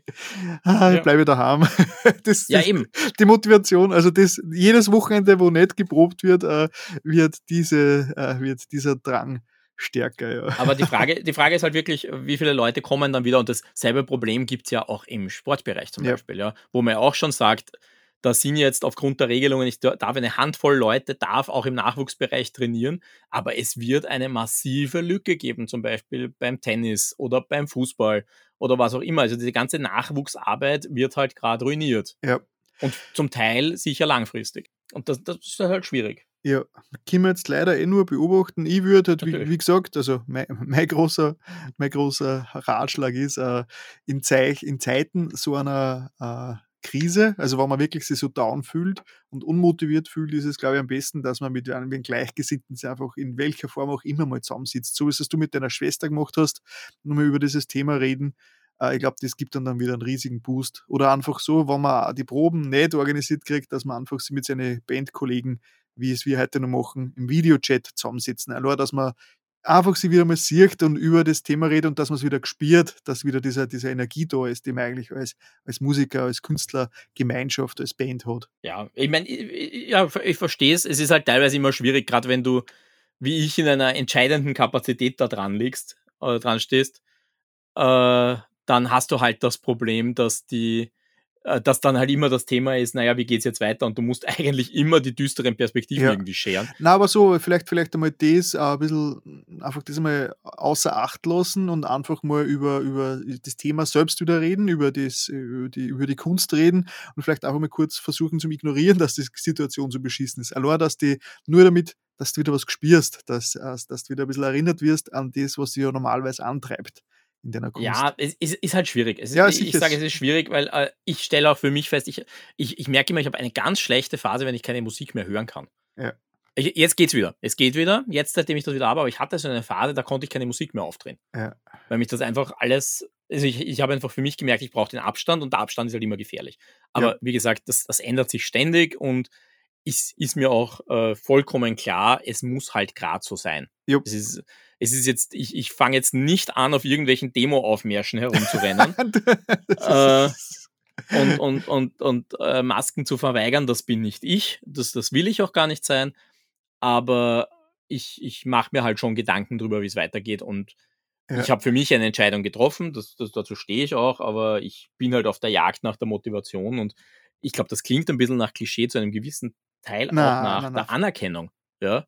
Weil was mir schon auf den Keks geht, ist, wenn halt dann die, die hohe Politik auftritt und dann heißt, ja, die Kultur vermissen eh nur ein paar Kulturliebhaber.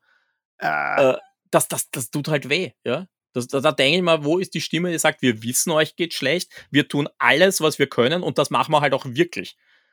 Da, Ja, da, ist schwierig. da komme ich wahrscheinlich, also ich als, als Underground, Rock- und Metal-Musiker in der Branche, uns ist halt das alles ziemlich egal, was, weil wir das sowieso im Underground machen. Wir hoffen, wir hoffen ja sogar, dass die gar nichts mitkriegen von uns da oben, damit wir unsere Subkultur zelebrieren können. Das hilft natürlich auch, ja. Aber ja, das ist ja kein Vergleich. Das ist, Ja, eh. Wie gesagt, mir, mir geht es zum Teil auch einfach darum, wenn man ständig hört, du bist so wichtig für die Kultur, du kannst nicht, dich kann man nicht wegdenken. Mein Liebling, meine Lieblingspolitikeraussage, man kann, man kann euch Ja. nicht wegdenken. na, Und dann denkt man, doch, ihr merkt, man merkt gerade genau, dass ihr nicht an uns denkt. Jupp, es ist, Ja. Ist, ist so, aber ja, wie gesagt, das, äh, also es gibt auch diese Leute und ich glaube, es ist auch wichtig, das einmal zu kommunizieren, dass es wahrscheinlich, weil es gibt wahrscheinlich viele Leute, denen es geht wie mir, auch in ganz anderen Punkten, in ganz anderen Bereichen, in viel wichtigeren Bereichen, Mhm. ja. Äh, Ich glaube, es ist auch wichtig, dass man zu diesen Leuten sagt, ihr seid nicht allein. Und das ist, glaube ich, ein ganz, ganz wichtiger Gedanke da draußen. Ihr seid nicht allein. Es gibt Leute, denen geht's genauso schlecht wie euch. Ja. Oder vielleicht weniger schlecht oder vielleicht schlechter, aber es gibt sie. Ihr seid nicht allein damit und es wird wieder besser werden. ja, ich meine, es kann nur besser werden. Das, das denke ich mir seit März 2020 und es ist tendenziell immer schlechter geworden. Aber Ah. irgendwann, ja, irgendwann gebe ich, stimme ich Ja, zu, ja. irgendwann muss es bergauf gehen. Ja. Na gut, hätten wir, hätten wir das leidige, das leidige Pandemie-Thema einmal äh, verhandelt, äh, behandelt. Ja, haben wir ein bisschen, bisschen wir hören jetzt ein bisschen auf einer äh, Tiefschlag. Ja, aber es auf, muss ja da aber sein. Wir sind ein Medien, dazu. ein Medienpodcast, wir sind beide Medien erschaffen und sind quasi auch nicht, gehören, du zumindest, vor allem du zu, ge- gehörst zu der Haupt, zur Hauptbetroffenen dieser Pandemie. Also wäre es eigentlich schon, das, eigentlich wäre es ja heuchlerisch, wenn wir über das Thema nicht reden würden, wenn wir schon so Es eine Krise haben. es gehört einfach zum Medienthema. Es gehört Ja. zum gesamten Medienthema. Wir werden es jetzt, wir werden es jetzt überall sehen. Das ist Mhm. genauso wie, warum, warum gibt es so wenig Spieleankündigungen momentan? Naja, weil Ja. die Studios alle hinten drin sind. Was ist mit den Kinofilmen? Die kommen auch nicht zum Drehen. Was ist mit den Serien? Auch Ja. da gibt es massive Verzögerungen. Es ist überall dasselbe. Es gibt Serien, die werden abgedreht, obwohl sie verlängert worden sind. Ja. Äh, also da, das ist überall drin und das ist ein Medienthema, das man halt gerade nicht gut ablegen kann. Und ja, Aber gut ist, dass ja wir unseren Podcast jetzt mittendrin in der Pandemie gestartet haben. Das heißt, wir können das Ganze mitverfolgen. Wir, sind ja, wir legen das Ganze ja auf Dauer an. Und ja, das ist jetzt kein, soll, das, das soll jetzt wirklich äh, kein, kein Kurzprojekt sein. ja, das heißt, wir werden wieder, wir werden irgendwann in der Zukunft in diesem Podcast auch darüber reden, wie es weitergeht. Vielleicht, ja, wird sicher auch noch mehr hören oder hoffentlich, wie es mit äh, Project C weitergeht. ja, hoffentlich, hoffentlich, hoffentlich können wir dann irgendwann einmal auf diese Folge zurückverweisen und sagen, ha, im Das Medienverbot Folge 9, da war gerade unser Tiefpunkt, jetzt ist wieder alles, alles gut. Wer Jetzt wissen, will, wer wissen will, wie es uns damals gegangen ist und wie die Situation war im Februar 2020, hört da rein, aber ja. Jo, dann schauen wir, dass wir, dass wir in der nächsten Ausgabe, die dann irgendwann einmal im März aufschlagen wird, äh, wieder positiver drauf sein, hoffentlich. Ja, bis dahin wissen wir vielleicht auch schon mehr. Ja, nein, ich mache mir da nicht zu viel Gedanken jetzt. Ich glaube, ich glaube dass äh, äh, situationsmäßiger eher nicht so positiv wird im März, aber lassen wir, lassen wir dieses Thema jetzt mal nicht unseren Podcast dominieren. Reden Nein, wir auf nächste keinen Woche. Fall. Reden wir nächste Woche, äh, nächste Woche sage ich, nächste Folge dann wieder über die, über die positiven Dinge, nämlich über Medien, die unterhalten, Spaß machen und äh, interessant sind. Und weil ich denke, für heute haben wir eine sehr, eine sehr äh, stolze Zahl zusammengebracht an Laufzeit. Ja, und wieder mal hat sich bewiesen, ich habe mir gedacht, boah, du lass den Spiel aus, das wird sicher kürzer. Wir haben kein großes News-Thema, wir müssen irgendwie kürzer werden. Nein, das ist unser Standardformat. Egal, was wir hinschreiben, wir können wahrscheinlich ein Thema hinschreiben. Zwei Stunden. Wir kommen auf zwei Stunden 30. Mindestens, ja. ja, ja, ja, nein, ich habe mir schon gedacht, also eigentlich genügt ja ein Spiel pro Folge, weil wir reden ja eh über so viel, über so viel andere Sachen. Wir Schauen wir biegen mal. ja ständig ab. Das, das sind wir. Wir müssen einfach ständig irgendwo anders hin. Ja, unsere längste Folge bis dato. Boah, aber das, das wird jetzt, jetzt kein Wettrennen. Also wir, wir machen, solange es taugt, solange es passt. Und Ja. wir werden jetzt nicht dauernd reden, wir müssen mehr Zeit machen. Nein, nein, nein, die Zeit, die Zeit ist uns untertan. gut, gut, gut. Ich würde sagen, wir sind am Ende. Jetzt, jetzt dann sie bei mir eh schon die, die Anrufe, häufen sie schon. Das heißt, äh, muss jetzt ja schon langsam wieder ins normale Leben überwechseln, aus dieser Podcast-Sphäre austreten. jo, äh, hat mich wieder sehr gefreut. Ich mich auch. War wieder sehr, sehr unterhaltsam. Aber wenn es, wie, wie gesagt, zum Schluss dann leider ein bisschen abgesackt ist. Aber das ist halt einfach, ist halt einfach derzeit notwendig. Jo, dann wünschen wir natürlich auch euch Zuhörern äh, alles Gute da draußen, weil es gibt sicher einige unter euch, denen es wahrscheinlich auch nicht so gut geht jetzt in dieser ganzen Krise. Es wird hoffentlich wieder besser und wir hoffen natürlich auch, dass wir mit diesem Podcast da euch vielleicht sogar ein bisschen, ein bisschen auf, aufmuntern können, euch da ein bisschen ein bisschen äh was zum Anklammern geben in dieser, in dieser schlimmen Zeit. Und wenn ihr sozialen Kontakt sucht, dann kann man nur empfehlen, schaut vorbei im äh, Shock 2 Community Forum. Da sind wir unterwegs. Da gibt es unser, unser, unser, unser Unterforum, wo es Topics zu, jedem, zu jeder Folge von das Medienformat gibt. Und äh, natürlich auf Twitter jetzt ganz neu. Neuerdings kann man auch weit weiter diskutieren mit uns. Ja. Und genau. alles weitere in den Show Notes. so. Oi, ey, aufhören ist immer so schwer. Ja, aber bevor uns jetzt die Stimme verlässt, machen wir es jetzt einfach kurz und schmerzlos, weil ich glaube, wir sind beide klingen jetzt schon ein bisschen angeschlagen. ja. So, wir sagen jetzt einfach vielen Dank fürs Zuhören. Äh, wir freuen uns aufs nächste Mal. Sagt uns, was ihr davon gehalten habt und wir hören uns. Ganz genau. Ciao. Ciao.